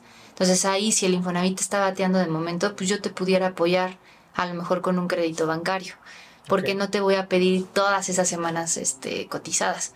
Pero sí, la información es poder y lo primero que tienes que hacer es entrar a mi cuenta Infonavit y de ahí tú checar para qué aplicas y por cuánto aplicas. Y ya ahí, ahí mismo, otra cosa que después ya, ya viste cuánto te prestan, para qué productos te prestan. Invitación a, voy a comprar casa, debo de checar si la casa se encuentra dentro del polígono de vivienda. Porque a lo mejor ya me emocioné, fui, vi la casa, me encantó y el asesor no me supo decir, explicar o el mismo asesor no estaba enterado de este tema y de pronto ya di el apartado y después resulta que no estaba la casa en el polígono de vivienda.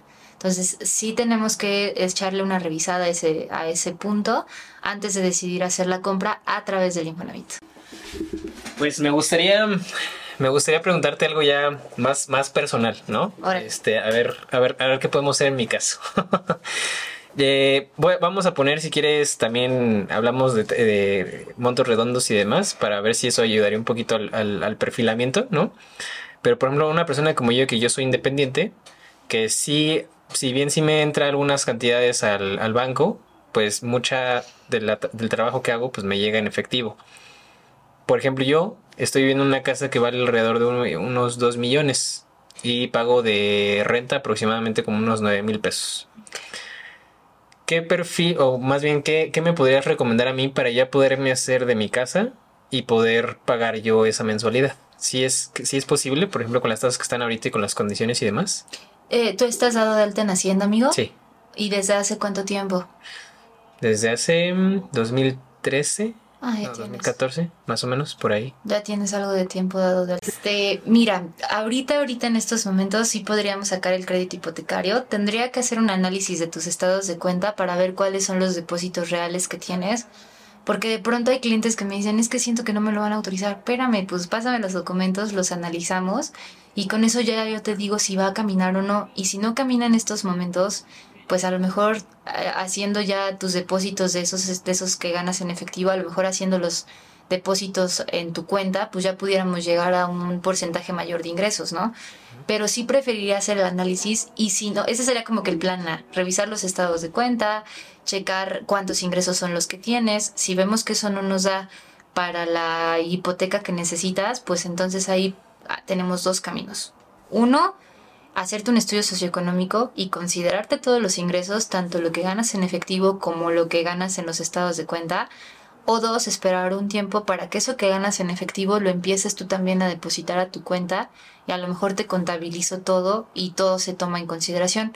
Ahí también vale mucho la pena que me digas qué valor de casa quieres comprar, porque si me dices yo pago 9 mil de renta, eso si lo pasamos a un crédito, 9 mil como a 20 años sería para un crédito de 900 mil aproximadamente. Más o menos por cada 100 mil pesos que le pedimos prestado al banco pagamos 10 mil pesos de deuda. Perdóname, mil pesos de, pago. Entonces, yo pedí 100 mil, por cada 100 mil pago mil. Ok. Mil al mes. Entonces tú me dices pago 9 mil, lo traslado a crédito hipotecario y más o menos serían como 900 mil. ¿Qué casa te puedes comprar con 900 mil? A lo mejor ahí me puedes decir, oye, pues a lo mejor compramos una de uno y medio, compramos una de igual de 2 millones, pero ahí las mensualidades sí ten en mente que van a ser un poquito más altas. También hay que saber cuánto tienes de, de ahorro, o sea, porque hay clientes que de pronto ya traen un ahorro mayor al 10%, que es lo mínimo que te va a pedir este, normalmente eh, el, no el banco, sino más bien el banco como nada más te presta el 90, pues tú tienes que tener el otro 10%. Entonces, hay clientes que me dicen, oye, yo tengo el 20, el 30% del valor de la casa, pues ahí ya nada más le pides menos al banco y es bueno. Claro. O sea, no te endeudas por tanto. Pero tú tener en mente que el banco máximo te va a dar hasta un 90% para que adquieras. Entonces tú tienes que tener al menos un 10, ¿no? Y, es, empezar a definir esa parte. Ahora, ¿a mí para cuánto me alcanza? Esa es una pregunta que siempre me hacen los clientes. Y yo te podría decir que normalmente, y también aquí depende de, qué, de a qué se dediquen los clientes. Si son asalariados, el ingreso del asalariado normalmente sí se considera al 100% en la mayoría de los bancos. ¿Qué quiere decir? Oye, yo gano 10 mil pesos al mes. Esos 10 mil son como lo que me van a hacer mi cálculo de capacidad de pago. Sí, ajá. Ahora, gano 10 mil, no me puedo gastar los 10 mil en deuda. O sea, no puedo agarrar por la vida y pagar 10 mil pesos de hipoteca, pues con qué voy a comer, con qué voy a vestir, con qué pago gasolina. Entonces el banco te va a decir, dependiendo tu perfil, voy a determinar cuál es el porcentaje de capacidad de pago que tienes. Y ese porcentaje normalmente se define entre un 30 y un 68, 70%, dependiendo tu perfil y dependiendo el banco. Ajá.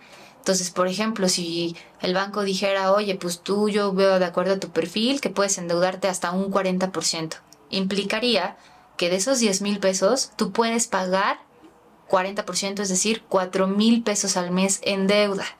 Si tú quieres transformar esos 4 mil en pago de una hipoteca, pues sería de una hipoteca de 400 mil pesos. Ok. Entonces, más o menos así es como funciona. Ahora, tampoco es así como que tan lineal porque dije el 40% de tu ingreso para pagar deuda actual y futura. Entonces, si actualmente ya estás pagando algo, vamos a pensar, pues traigo una automotriz y pago dos mil al mes, ah, bueno, significa que de tus cuatro mil que tenías de capacidad en el ejemplo de que ganas diez mil, de esos cuatro mil para tu automotriz ya usaste dos y te quedan dos para la hipoteca. Entonces, eh, por eso muchos, muchos clientes cuando me preguntan es que para cuánto me alcanza, pues dime cuánto ganas y cuánto debes. Y con base a eso ya podemos más o menos determinar para cuánto le va a alcanzar para un crédito hipotecario. Y esto es con los asalariados, con los independientes, de pronto sí funciona un poquito distinto porque los independientes no lo que ganan, luego luego se lo pueden gastar. O sea, lo que les entra en la cuenta va a ser también para seguir manteniendo vivo su negocio. Entonces, por ejemplo, tú y yo que somos independientes, nos entra lana a la cuenta, no puedo ir loco por la vida a gastarme esa lana porque tengo que pagar la renta de la oficina, hay que pagar luz, hay que pagar servicios. Claro. Entonces, todo eso eh, va, va, digamos que va a mermar un poco a los ingresos y en un independiente no se considera el 100% como en el asalariado. Se va a considerar un porcentaje dependiendo la actividad del cliente. ¿Y por qué dependiendo? Por, pues porque los, por ejemplo, un, no es lo mismo que seas un transportista, que gastas un chorro en gasolina, en peajes, en servicios de mantenimiento para el coche o para el tráiler, lo que sea, a que a lo mejor seas contador, pues un contador no va a gastar en, en, todo eso para su negocio. A lo mejor nada más agarra, se siente en un escritorio y ahí se pone a hacer contabilidad. Exactamente. Entonces, dependiendo de la actividad, los bancos también van a determinar cuál es el porcentaje de, de, ingresos que te puede tomar y luego cuál es tu porcentaje que puedes tomar de deuda. Entonces esas son dos cosas que puedes y que tienes que tener en consideración, además de educarnos financieramente hablando y saber que el banco no nos va a prestar el 100% de lo que vale la casa, ni nos va a prestar el 100% de lo que vale la casa más lo de los gastos notariales.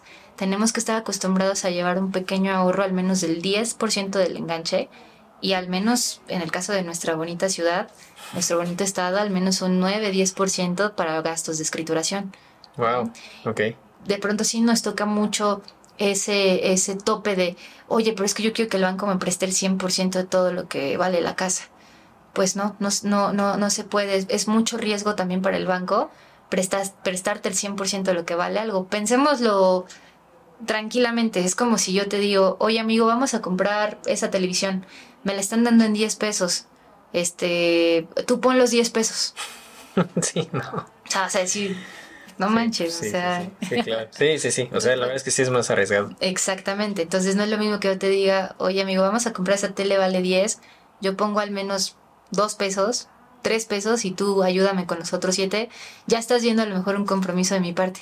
Y además tampoco es bueno tomar el 100% de la deuda con el banco. Tenemos que sí estar acostumbrados un poquito a, tener un poco de ahorro y pedir lo menos que se pueda prestado al banco. O sea, me dedico a dar créditos, pero financieramente hablando, entre menos deuda tengamos, mejor. Sí, por supuesto. Y cambia, por ejemplo, ahí las condiciones si yo lo hago em, junto con mi esposa, por ejemplo. De a lo mejor los, los, dos vamos a pagar el crédito, los dos vamos, pues estamos en matrimonio. ¿Sirve de algo que lo hagamos en conjunto, por ejemplo? Qué buena pregunta. Mira, sí sirve, sobre todo si, por ejemplo, tú solito no tenías la capacidad de pago. A lo mejor me dices, oye, es que a mí solo me alcanzaba. Te, te cuento un caso que hoy aprobé. Al cliente solito le alcanzaba para un crédito de 700 mil por, por los ingresos y por la deuda que tenía, ¿no? Tenía algo de deuda. Eh, me dice, oye, y si agrego a mi pareja, aquí te voy a hacerte un paréntesis. O sea, si no estás casado, que ahorita como que ya no es la moda, sino que estás como en unión libre. sí, no, ya como que ya nadie se casa. Este, lo ponemos como en unión libre y también le puedo dar el crédito, que fue el caso de mi cliente que te platico hoy. O sea, él está en unión libre con su pareja y entre los dos se reunieron, reunieron sus ingresos y en vez de 700 mil ya alcanzan 2 millones de pesos. Entonces está feliz y dice, oye, y, no es tanto porque él no tuviera la capacidad, o sea, él la tenía, sin embargo, ya tenía otros compromisos de pago, es lo que te digo. A veces nos vamos con la finta, gano 100 mil, sí, pero pago 40, o sea, ya estoy, ya tengo toda la, la capacidad de pago básicamente comprometida. Entonces con él logramos hacer esto y ahora va a poder adquirir una casa de un crédito de 2 millones de pesos. Entonces sí te sirve mucho también agregar a tu pareja como participante o a tu esposa si estás casado y esto te ayuda a tener mayor capacidad de pago y a lo mejor llegar a un nivel de una propiedad un poquito más cara que a lo mejor si tú lo hubieras sacado solito. Y para el, para el banco no, digamos, está mal visto, entre comillas, que sea o en unión libre o en matrimonio. O sea, ¿te da la misma tasa a pesar de que estés en cualquiera de las dos? Sí, fíjate que en temas de la tasa, esa parte no tiene ningún diferencial. Lo único que sí te podría hacer diferencial con algunos bancos es el porcentaje que le pidas prestado. Eh, si tú le pides el 90% que es lo máximo prestado, a lo mejor sí te va a dar una tasa más alta. A que si le pides menos, bueno, el 80 o menos del 80 te dan tasas más bajas. ¿Está, está casado o no casado? Esté casado o no casado. Ah, ok. Lo que les importa es compartir la responsabilidad de la compra con el cliente y que el cliente aporte al menos, si aportas al menos el 20%, sí vas a tener un, un diferencial de tasa. Con algunos bancos así es y también con algunos bancos entre menos tiempo le debas y entre menos monto le pidas prestado, también es bueno para él. Te voy a poner un ejemplo bien facilísimo. Es como si tú, yo te digo, oye amigo, préstame 100 pesos y te los doy de aquí a que me paguen el aguinaldo. A que yo te digo, y te los doy mañana. O sea, si yo te los doy mañana, para ti implica un menor riesgo a que te los pague de aquí a que me den el aguinaldo. Sí, más estamos en marzo. Entonces, por eso me quedé más así de. pues, no, no me, espero. No me conviene. Entonces, así es como lo ve el banco. Entre menos plazo yo le pida, mejores condiciones financieras me va a dar. Entre menos monto este, le pida prestado con respecto al valor de la casa, también mejores financieras me va a dar. ¿Cuál es un plazo bueno? 15 años podría ser un plazo muy bueno. ¿Cuál es un porcentaje bueno? Un 80% sobre el valor de la casa sería un porcentaje muy bueno a pedir prestado. Con esto no quiero decir que si le pides el 90 y le pides 20 años de plazo te va a dar las peores condiciones financieras. No, no, no creas que tampoco va a suceder eso. O sea, va, va a ser una tasa sí unos puntos arriba, pero no exageradamente arriba. Ok, ok, o sea, lo, básicamente es la sociedad, ¿no? O sea, se está haciendo socio contigo el banco para poder comprar el inmueble. Entonces, Claro. pues, pues también quiere ese nivel de compromiso tú con él. Exacto, ¿No? que se vea que vas a aportar para tu casa. ¿Qué pasaría si te prestan el 100%? No te costó. Exacto. Entonces a lo mejor dices, "Ah, lo dejo de pagar y me voy a Europa de mochilazo, pues Claro. ya le dejaste embarcado al banco con la deuda. Que, que por ahí también, este, otra vez ha- hago aquí el comentario de que es con trampita esta pregunta. Pero también por ahí me, o, bueno, yo tengo entendido que tuviste un caso donde el cliente no puso dinero de su bolsa, ¿no? Para comprar un inmueble. Sí, sí fue más o menos así. A ver, bueno, sí, te, te platico. Ahí, por ejemplo, eh, la casa tenía un valor más alto. Haz de cuenta que, te voy a poner un ejemplo, ahorita no me acuerdo exactamente cuánto costaba, pero vamos a pensar que la casa valía 2 millones de pesos, ¿no? Comercialmente hablando. Pero al cliente le vendían más barato, le vendían un- en unos 600, porque ya el vendedor estaba súper ahorcado, era una casa, la verdad, de súper oportunidad, y el vendedor dijo, ya que se venda en un millón seiscientos, con tal de que sea rápido. Entonces salió este cliente, mi cliente, y lo que hicimos ahí fue poner el valor compraventa de los 2 millones que, que realmente costaba esa casa, y sobre los 2 millones yo le presté el 90%. Le pagamos al vendedor la parte que correspondía y la, y la otra parte, eh, bueno, lo que quedaba, pues se utilizó para pagar gastos este, de escrituración. Este, esto se puede hacer siempre y cuando obviamente el vendedor esté de acuerdo en que en la escritura vamos a manifestar el costo sobre los 2 millones de pesos y que, y que no vaya a decir a la mera hora, oye, no, este, ahora sobre los los dos 2 millones, millones. exactamente. Sí. Siempre y cuando él esté de acuerdo en poner esa cantidad. Y dos, y muy importante, siempre y cuando el avalúo lo respalde. Porque a veces el avalúo no lo va a respaldar. Por ejemplo, hoy uno de mis clientes me decía, oye, es que me gustaría que me prestaran un poquito más porque apenas si la voy a librar. Le digo, depende mucho del valor de la propiedad. El valor de la propiedad valió exactamente, salió exactamente en lo que le vendían. Entonces ahí pues no hay forma de hacer que se le sume un poquito más. Lo que sí puedo hacer también es, eh, por ejemplo, hace poco le di un crédito a uno de mis clientes, él quería comprar una casa, le di el crédito, yo le presto hasta el 90%, pero me decía, necesito más lana.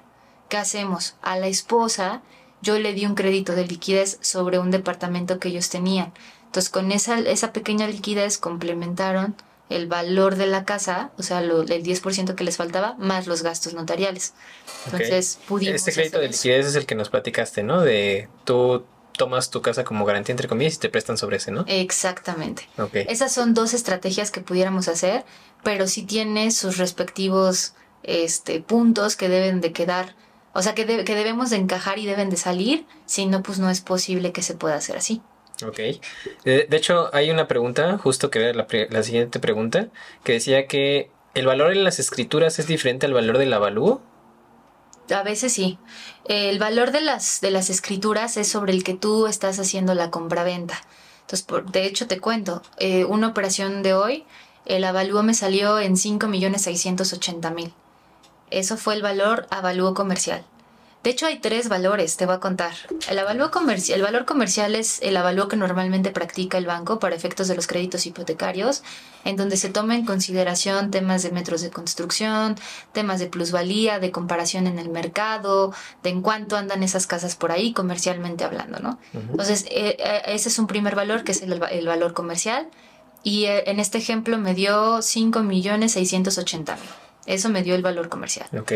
El valor compra-venta o el valor de la operación o el valor escrituración, que es exactamente lo mismo, valor compra-venta, valor escrituración y valor de la operación, es exactamente lo mismo, o escrituración. Ahí ellos están definiendo 5.480.000 O sea, por abajito de... por abajito del avalúo. ¿Sabes? Es el precio al que acordaron. De hecho, mis clientes hicieron como, como una oferta un poquito menor al valor comercial y los vendedores aceptaron. Entonces, es por eso que se está comercializando en 5.480.000. Y luego viene un tercer valor, que es el valor fiscal. Ahí la notaría o alguna unidad de evaluación suele hacer un avalúo fiscal y ese nos sirve para determinar impuestos y derechos que se cobran eh, en los gastos notariales. Ese valor fiscal suele ser más bajo que el comercial. A mí me dio 4.890.000, si mal no recuerdo. O sea, salió básicamente un millón abajo o un millón y cachito abajo. Ajá. Entonces, siempre en una compraventa son tres. Comercial, escrituración o de la operación y fiscal. Ok. ¿Y qué, qué eh, digamos, qué consecuencias puede tener cada una de ellas? Sí puede haber varias. Mira, por ejemplo, si el valor fiscal sale por arriba de más de un 10% del valor establecido en la compraventa, eh, significa que tú estás comprando más por debajo de lo que realmente cuesta esa casa. De ahí se para esa operación, o sea, no, No. se puede hacer. No se para si se arma, o sea, si te sale por más de un 10%, se puede hacer, pero te va a tocar pagar una cosa que se llama IS ISR por adquisición, porque te estás, estás haciéndote de una casa que vale más y que te están dejando más barata. Entonces el SAT dice, ah, estás obteniendo una ganancia, entonces sobre esa ganancia me vas a pagar un impuesto. Eso puede suceder. Satanás, Satanás por ahí. Exactamente, Satanás te sale con eso y tienes que pagar un ISR. O, o, o al revés, también eh, ese se le llama ISR por adquisición y ese lo paga directamente quien va a comprar. Ahora, el que vende siempre sí o sí debe de pagar impuestos por enajenación, ISR por, por enajenación. Pero puede exentar los impuestos siempre hasta híjole, ahorita no me acuerdo, era hasta 4 millones 700 mil pesos, pero como está sujeto a unidades de AUMAS, puede ser que ahorita ya sea un poquito más, ¿no? Puedes exentarlo siempre y cuando presentes documentos como recibos de luz, estados de cuenta bancarios o departamentales, tu INE con el domicilio de la casa que estás vendiendo o recibo de teléfono que argumente que pues tú vives en esa propiedad. Si así lo puedes lograr, justificar, exentas el impuesto hasta los 4.700.000, por ejemplo. Ok. ¿no? Y aparte es el, el traslado de dominio. El, ese lo pagas tú como comprador. El vendedor es el que tiene que pagar ese ISR por enajenación, o sea, por estarte vendiendo a ti. Lo puedes exentar, sí, una vez cada tres años, Ok. si tú eres vendedor de la propiedad. Sí, son muchas implicaciones, ¿no? Que tienes que estar checando cuando estás comprando un inmueble, que a lo mejor no, no, no, lo tenemos tan, tan en mente a veces, ¿no? Sí, esas son cosas que si no prevemos desde un principio, o sea, sí te pudieran generar un poco de, de dolor de cabeza y son cosas que nosotros te vamos asesorando. O sea, yo, por ejemplo, desde que ya le aprobé la operación al cliente y el cliente sabe dónde va a comprar, sí empiezo también a charlar con el vendedor de, oye, este, ¿vas a exentar? ¿A qué te dedicas? ¿Ya exentaste impuestos? No, nunca exentado. Ok, perfecto. ¿Tienes estos documentos? No, no los tengo. Ok, pídelos porque los vamos a necesitar para que puedas exentar el impuesto sobre la renta. Entonces también esa parte la voy checando de manera tal que todos salgan beneficiados. O sea, a veces es muy común que, por ejemplo, uno como broker se fije mucho en la operación hacia el cliente, que es el comprador, pero también el vendedor es nuestro cliente, entonces también me fijo en que ellos puedan exentar el impuesto, si no pueden exentarlo, pues tratar de hacerles el cálculo lo más rápido posible de impuestos que van a tener que cubrir en su momento, pues para que no salgamos con una sorpresa en el momento de la firma. Claro. Exactamente. Wow. Eso es una asesoría completa, ¿no? Eh, la siguiente pregunta es, ¿cuánto, y esta pregunta de hecho yo también la tenía, es ¿cuánto tengo que esperar para poder transferir mi hipoteca a otro banco? Esa es una muy buena pregunta. Nosotros como brokers, todos los brokers, podemos hacerlo a partir del doceavo mes. Ajá. O sea, yo te atiendo a ti, tú me tienes que demostrar que al menos tienes 12 meses. Eso es por un acuerdo de la Asociación este, Nacional de Brokers y eso es algo que nosotros tenemos que respetar. Tú como cliente, si quisieras hacer antes el cambio, lo puedes hacer, me parece que en algunos bancos a partir de seis meses. Pero yo como broker, si yo te atiendo a ti, tengo la responsabilidad de ver que al menos tengas 12 meses. Ok, ok, o sea, por ejemplo, eh, eh, volviendo al ejemplo que nos diste de tu amigo, o sea, este amigo se ha esperado 12 meses para volver a... o sea, ya lleva cuatro años haciendo esto. Sí, de hecho yo creo que desde el, desde el 2016 que lo empecé a atender y todo, este, ha hecho esto. Una vez al año. Sí. sea, es cliente frecuente. Ya, de hecho, es mi cliente favorito. Muy bien. La otra pregunta que tenía por aquí es, eh, una de las cosas, eh, digamos, cuando yo estoy tratando de hacer una, o quiero hacer mi primera operación para poder comprar, ¿cuál es el paso puesto que debo de seguir aquí? O sea, ¿qué, qué cosas me, me, aconsejas que yo ya tenga preparadas o listas para poder hacer el trámite más fácil o más rápido? Mira, lo primero hay que checar tu capacidad de pago. Eso es lo primero que tenemos que hacer y para eso te voy a pedir recibos de nómina. Si eres asalariado, si eres independiente, te pediré tu constancia de situación fiscal y tus estados de cuenta de los últimos seis meses. Es importante saber que la mayoría de los bancos te van a pedir al menos dos años dado de alta en la actividad en Hacienda si es que eres independiente. Si hay algunas opciones en donde, por ejemplo, a partir de seis meses te puedo acreditar con algún banco o bien podemos aplicar el del estudio socioeconómico para que podamos aplicar desde ya. Pero con esos documentos podemos empezar. Debes de saber debemos de saber nosotros cuánto es lo que ganas y de ahí ya parto a, varias preguntas básicas de perfilamiento como hoy estás casado, tienes hijos, cuánto tiempo llevas dedicándote a la actividad. Este, empiezo a hacerte más preguntas así casi casi como entrevistadora literal para conocer tu perfil y ver qué porcentaje considero que de acuerdo a tu perfil de riesgo te van a tomar en el banco para poder adquirir una deuda. Entonces, veo esa, defino cuánto ganas, defino qué porcentaje es el que te van a tomar y te pregunto cuánto debes. Debes de decir todo lo que debes que se refleje en el buro de crédito. Es decir, debo tarjetas de crédito, eh, no, no de debo de que estoy mal en el buro, ¿eh? O sea, sino de ahorita estoy pagando crédito hipotecario, ahorita estoy pagando un crédito automotriz. Eso lo debemos tener en cuenta y lo primeritito es de darme esa información para yo hacerte un cálculo de capacidad. Te la hago en 5 o 10 minutos. O sea, en 5 o 10 minutos te digo hasta para cuánto nos puede llegar a alcanzar. Y si tú quieres más, ya te empiezo a sugerir algunas estrategias como, oye, vamos a agregar un obligado solidario, oye, pues ya, te ya debes muy poquito de la camioneta que me dices, a lo mejor si la liquidamos alcanzamos a un monto de crédito. Empezamos a definir ciertas estrategias para que te puedas hacer de tu casa. Entonces, eso sería lo principal que hay que hacer. Ya que conoces tu capacidad de pago y hasta cuánto puedes llegar en monto de crédito, eh, sería ingresar la documentación con tu servidora. Y claro, sí. no, no se olviden que no. O sea, tiene que ser con ella, ¿eh? Ingresamos el expediente, obtenemos una autorización y ahora sí, con autorización en mano, es vendedor, me interesa tu casa o inmobiliaria, ayúdame a buscar casas de este rango de precio Y con eso ya va a ser muchísimo más sencillo que te puedan buscar una propiedad o que tú mismo puedas buscar una propiedad para la que te alcance de acuerdo al monto de crédito que ya tienes. Si empiezas al revés de, oye, voy a ver casas, voy a ilusionarme, voy a los desarrollos y de pronto valen 6 millones y me alcanza para uno o, lo que sea, pues ahí estamos fuera completamente de rango y lo único que vamos a tener es una super desilusión. Y depresión, ¿no? También. Exacto, sí, depresión, porque aparte luego te alocas y, y das el apartado y resulta que pues no te alcanzaba pues ya después el vendedor te va a estar ahí atosigando y finalmente no vas a poder concretar la venta, digo la compra. Sí, sí, claro. Entonces, lo primero es checar tu capacidad y ya que la tienes en mano, la aprobación y todo, ahora sí, con papelito en mano,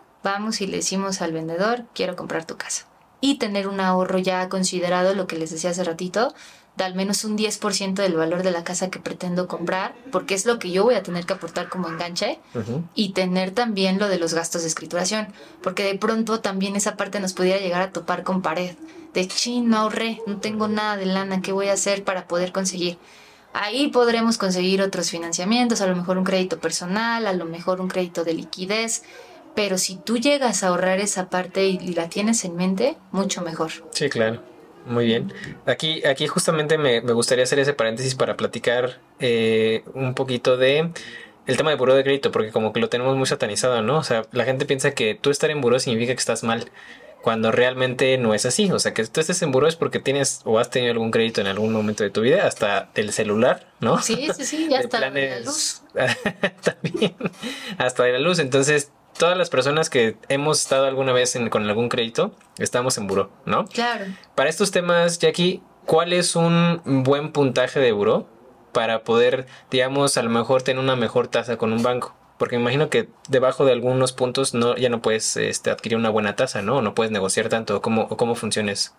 Como bien lo decías, pues todos los que hemos sacado en algún momento un crédito, incluso los que no hemos sacado un momento, en algún momento dado algo de, crédito, lo que sea, de todas formas tenemos un reporte de buro de crédito. Y esto no es más que un documento literal en donde dice cómo te has, cómo te has comportado tú a la hora de hacer pagos a alguna institución financiera o decíamos hace rato de broma que hasta la luz. Pero no, si en realidad la CFE ya te reporta también en el buro de crédito y pues ahí anuncia si has pagado bien. ¿Cómo se anuncia que has pagado bien? Va, se va a ver a través de calificaciones y estas van del 1 hasta el 97. Uno es que eres un cliente súper puntual y que pagaste dentro del tiempo que te tocaba pagar. Yo tengo una hipoteca y me toca pagar el 13 cada mes. Ah, bueno, pues yo el 3 ahí estoy puntualmente o antes pagando mi hipoteca, entonces el banco me va a reportar en el buró con una calificación de 1, que es como el 10 si estuviéramos en la escuelita, ¿no? Nos pone 1, 1, 1. Si llegas a un atraso de entre 2 y 59 días, en vez de 1 ya nos va a poner una calificación de 2 y significa que tú te atrasaste entre 2 y 59 días. Y ahí todavía pinta bien la cosa. Ya luego tenemos un MOP 3 y ya significa que te atrasaste más de 59 días, ¿no? Y así va subiendo hasta que podemos llegar hasta un MOP 9, un MOP 96 o MOP 97 que esos ya implican que hubo quebranto, que ya no pagaste la deuda, que a lo mejor tú te, te pusiste al corriente pero con quita, o sea que si debías 10 mil y el banco te ofreció por convenio pagar 5 para que ya no te estén marque y marque los de cobranza, pero al final le seguiste debiendo una cantidad, pues todo eso se reporta ahí en el buró, ¿no?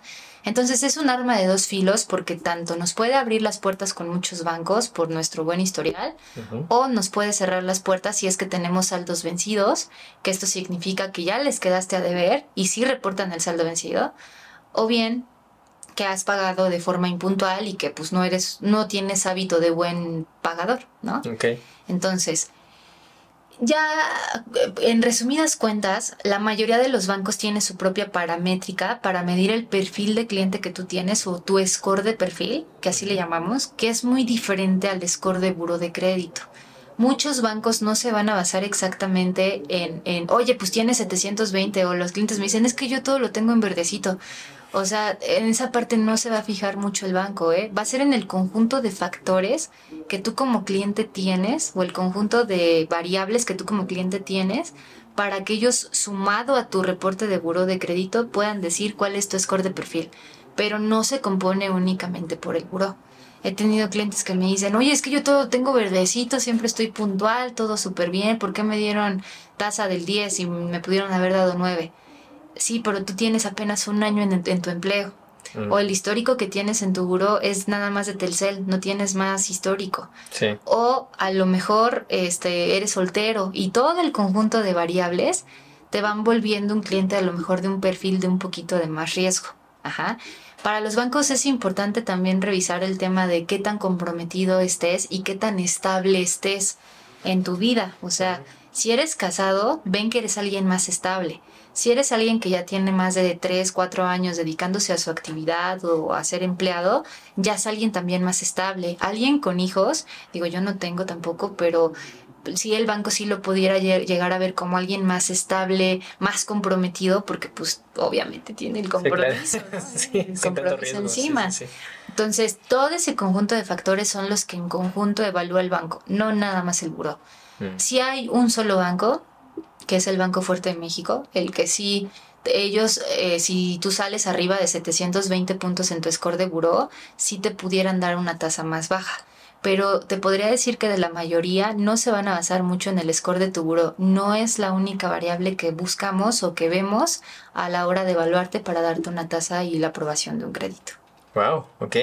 Justo esa es algo que yo creo que todos tenemos como esa parte en ignorancia todavía, porque yo la verdad sí pensaba que pues primero lo primero y te checan tu buró y si vas mal en buró pues no te doy, a lo mejor te meto una super tasa altísima, ¿no? Sí, claro. Ok. Ahora, ahorita que, estás tocando ese punto, se me olvidó platicarte. O sea, también hablábamos de que si tienes un tema mal en buro de crédito, o sea, que traes saldos vencidos, que de pronto ya me aparece un saldo vencido, te voy a contar que es un saldo vencido. Vamos a pensar que yo tengo la responsabilidad y mi pago de la hipoteca cada mes el día 3 por 20 mil pesos, ¿no? 3, llega el 3 de mes, pago los 20 mil. Llega el 3 de abril y otra vez mis 20 mil. Llega el 3 de mayo y no pagué los 20 mil. No tengo lana, me está costando trabajo, pues no los pago, ¿no? Llega junio y sigo sin pagar los, los 20 mil del 3 de mayo. Esos 20 mil que no pagaste se convierten en un saldo vencido. Significa que es una deuda que tienes y que no has pagado. Entonces te lo reportan en el buró. Oye, él nos debe. Desde el 3 de mayo no nos paga. Y ponen la cantidad. Y ponen la cantidad. Si tienes un saldo vencido arriba de 5 mil pesos aproximadamente, ya es muy difícil que el banco te apruebe una hipoteca. Tendrás que liquidar saldos vencidos y pues demostrar después que ya se actualizó ese reporte de que te pusiste al corriente y se actualiza creo que los primeros días de cada mes, eh, los primeros 10 días de cada mes las instituciones actualizan el buro de crédito y una vez que te pusiste al corriente ya actualizarán que pagaste y ya no te aparecerá ese saldo vencido. Pero mientras tengas un saldo vencido, es imposible que te den el hipotecario. Salvo que lo liquides o si es un monto chico de menos de 5 mil pesos, les dices, oye, pues la neta se me pasó, no alcancé a ir al Oxxo a pagar mi tercer. Y pues, o sea, me, me, atrasé, pero miren, aquí está el comprobante pago, menos de 5 mil pesos, todavía con el comprobante en mano pudiéramos hacer algo, pero ya más de esa cantidad, ya, necesitamos esperar a que refleje. Ahora, eh, he tenido casos en que los clientes de pronto sí tuvieron temas y se regularizaron, esperaron un tiempo y ahora su buro ya parece bien. Podemos volver a intentarlo, podemos sacar un crédito, pero siempre es importante ganarle la ignorancia, saber cómo estás, hacer una consulta, además lo podemos checar todos, es una información que está al alcance de todos nosotros. Podemos entrar a la página de reporte de buró de crédito especial.com te metes y de ahí bajas tu reporte y te das cuenta también cómo estás. Claro. Ahí mismo también puedes descargar alertas buró para que veas quién te está revisando, para que veas quién está subiendo créditos. A lo mejor tú no lo contrataste y de pronto ya te salió que caja Patito FODCADCB te, te dio un crédito así de qué, pues si yo no he sacado nada, ¿no? Ese es un super tip. Entonces puedes entrar a alertas buró, contratarlo, creo que te cuesta 263 pesos al año, una cosa así lo contratas y con eso pues ya te van avisando si te van consultando o si vas inscribiendo créditos y de, una de esas a lo mejor ni siquiera lo identificaste, ¿no? Sí, justo. Entonces, con lo fácil que es ahorita sacar créditos con las con las fintech y todo, o sea, con tu IFE robada pueden sacar un crédito sin ningún problema, entonces está cañón. Exacto, entonces ahí pues, o sea, contratar esa parte y ganar la ignorancia. Hay que bajar el reporte, buscar, consultar con nosotros y ya te podríamos decir, oye, sí, sí camina o de plano ah, no, pero hay que hacer esto, ponte el corriente, vamos a esperar tanto tiempo y pudiéramos intentar en una segunda ocasión. Oye, y, esto que hablan de, digo, yo, yo, sé que no es tu tema ni mucho menos, pero nada más, a ver, tú que, tú que has escuchado esto y si es cierto o no.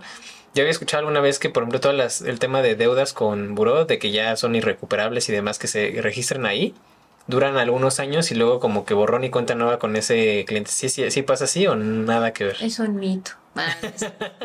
es que lo entendemos mal, porque fíjate que alguna vez sí me puse a, repasarlo así súper bien, y es que ahí dice que al quinto año de que de la última vez de que te actualizaron en el buró, vamos a pensar, yo tengo una deuda, resulta que la dejé de pagar, me valió gorro, ya ahí está el saldo te vencido y pues está mi historial negativo. Yo puedo pensar que después del quinto año de ese error catastrófico me van a quitar del buró no, la regla dice sí, después del quinto año, de la última fecha de reporte del dador de crédito. Si el dador de crédito te está actualizando cada mes, cada mes, cada año, cada cinco años que no le has pagado, se vuelve a hacer otra vez el conteo de los cinco años. O sea, es a partir de la última fecha de actualización de quien te dio el crédito que tú le sigues debiendo. Entonces te podría decir que hay deudas que nunca se van a eliminar. O sea, tú te tienes, si tú ya te metiste en una bronca con alguien, no le pagaste, lo que tienes que hacer es acercarte con esa institución y decirle, oye, quiero pagarte. Pero pues no con quita, ojo con eso. O sea, muchas veces te ofrecen una quita. La quita que es, es un convenio literal donde tú le debes 10 mil y a lo mejor te dicen, dame 5 y te prometo que no te vuelve a marcar nadie de cobranza y tú los terminas dando, sí, pero los otros 5 que no les pagaste lo van a reportar como saldo vencido en el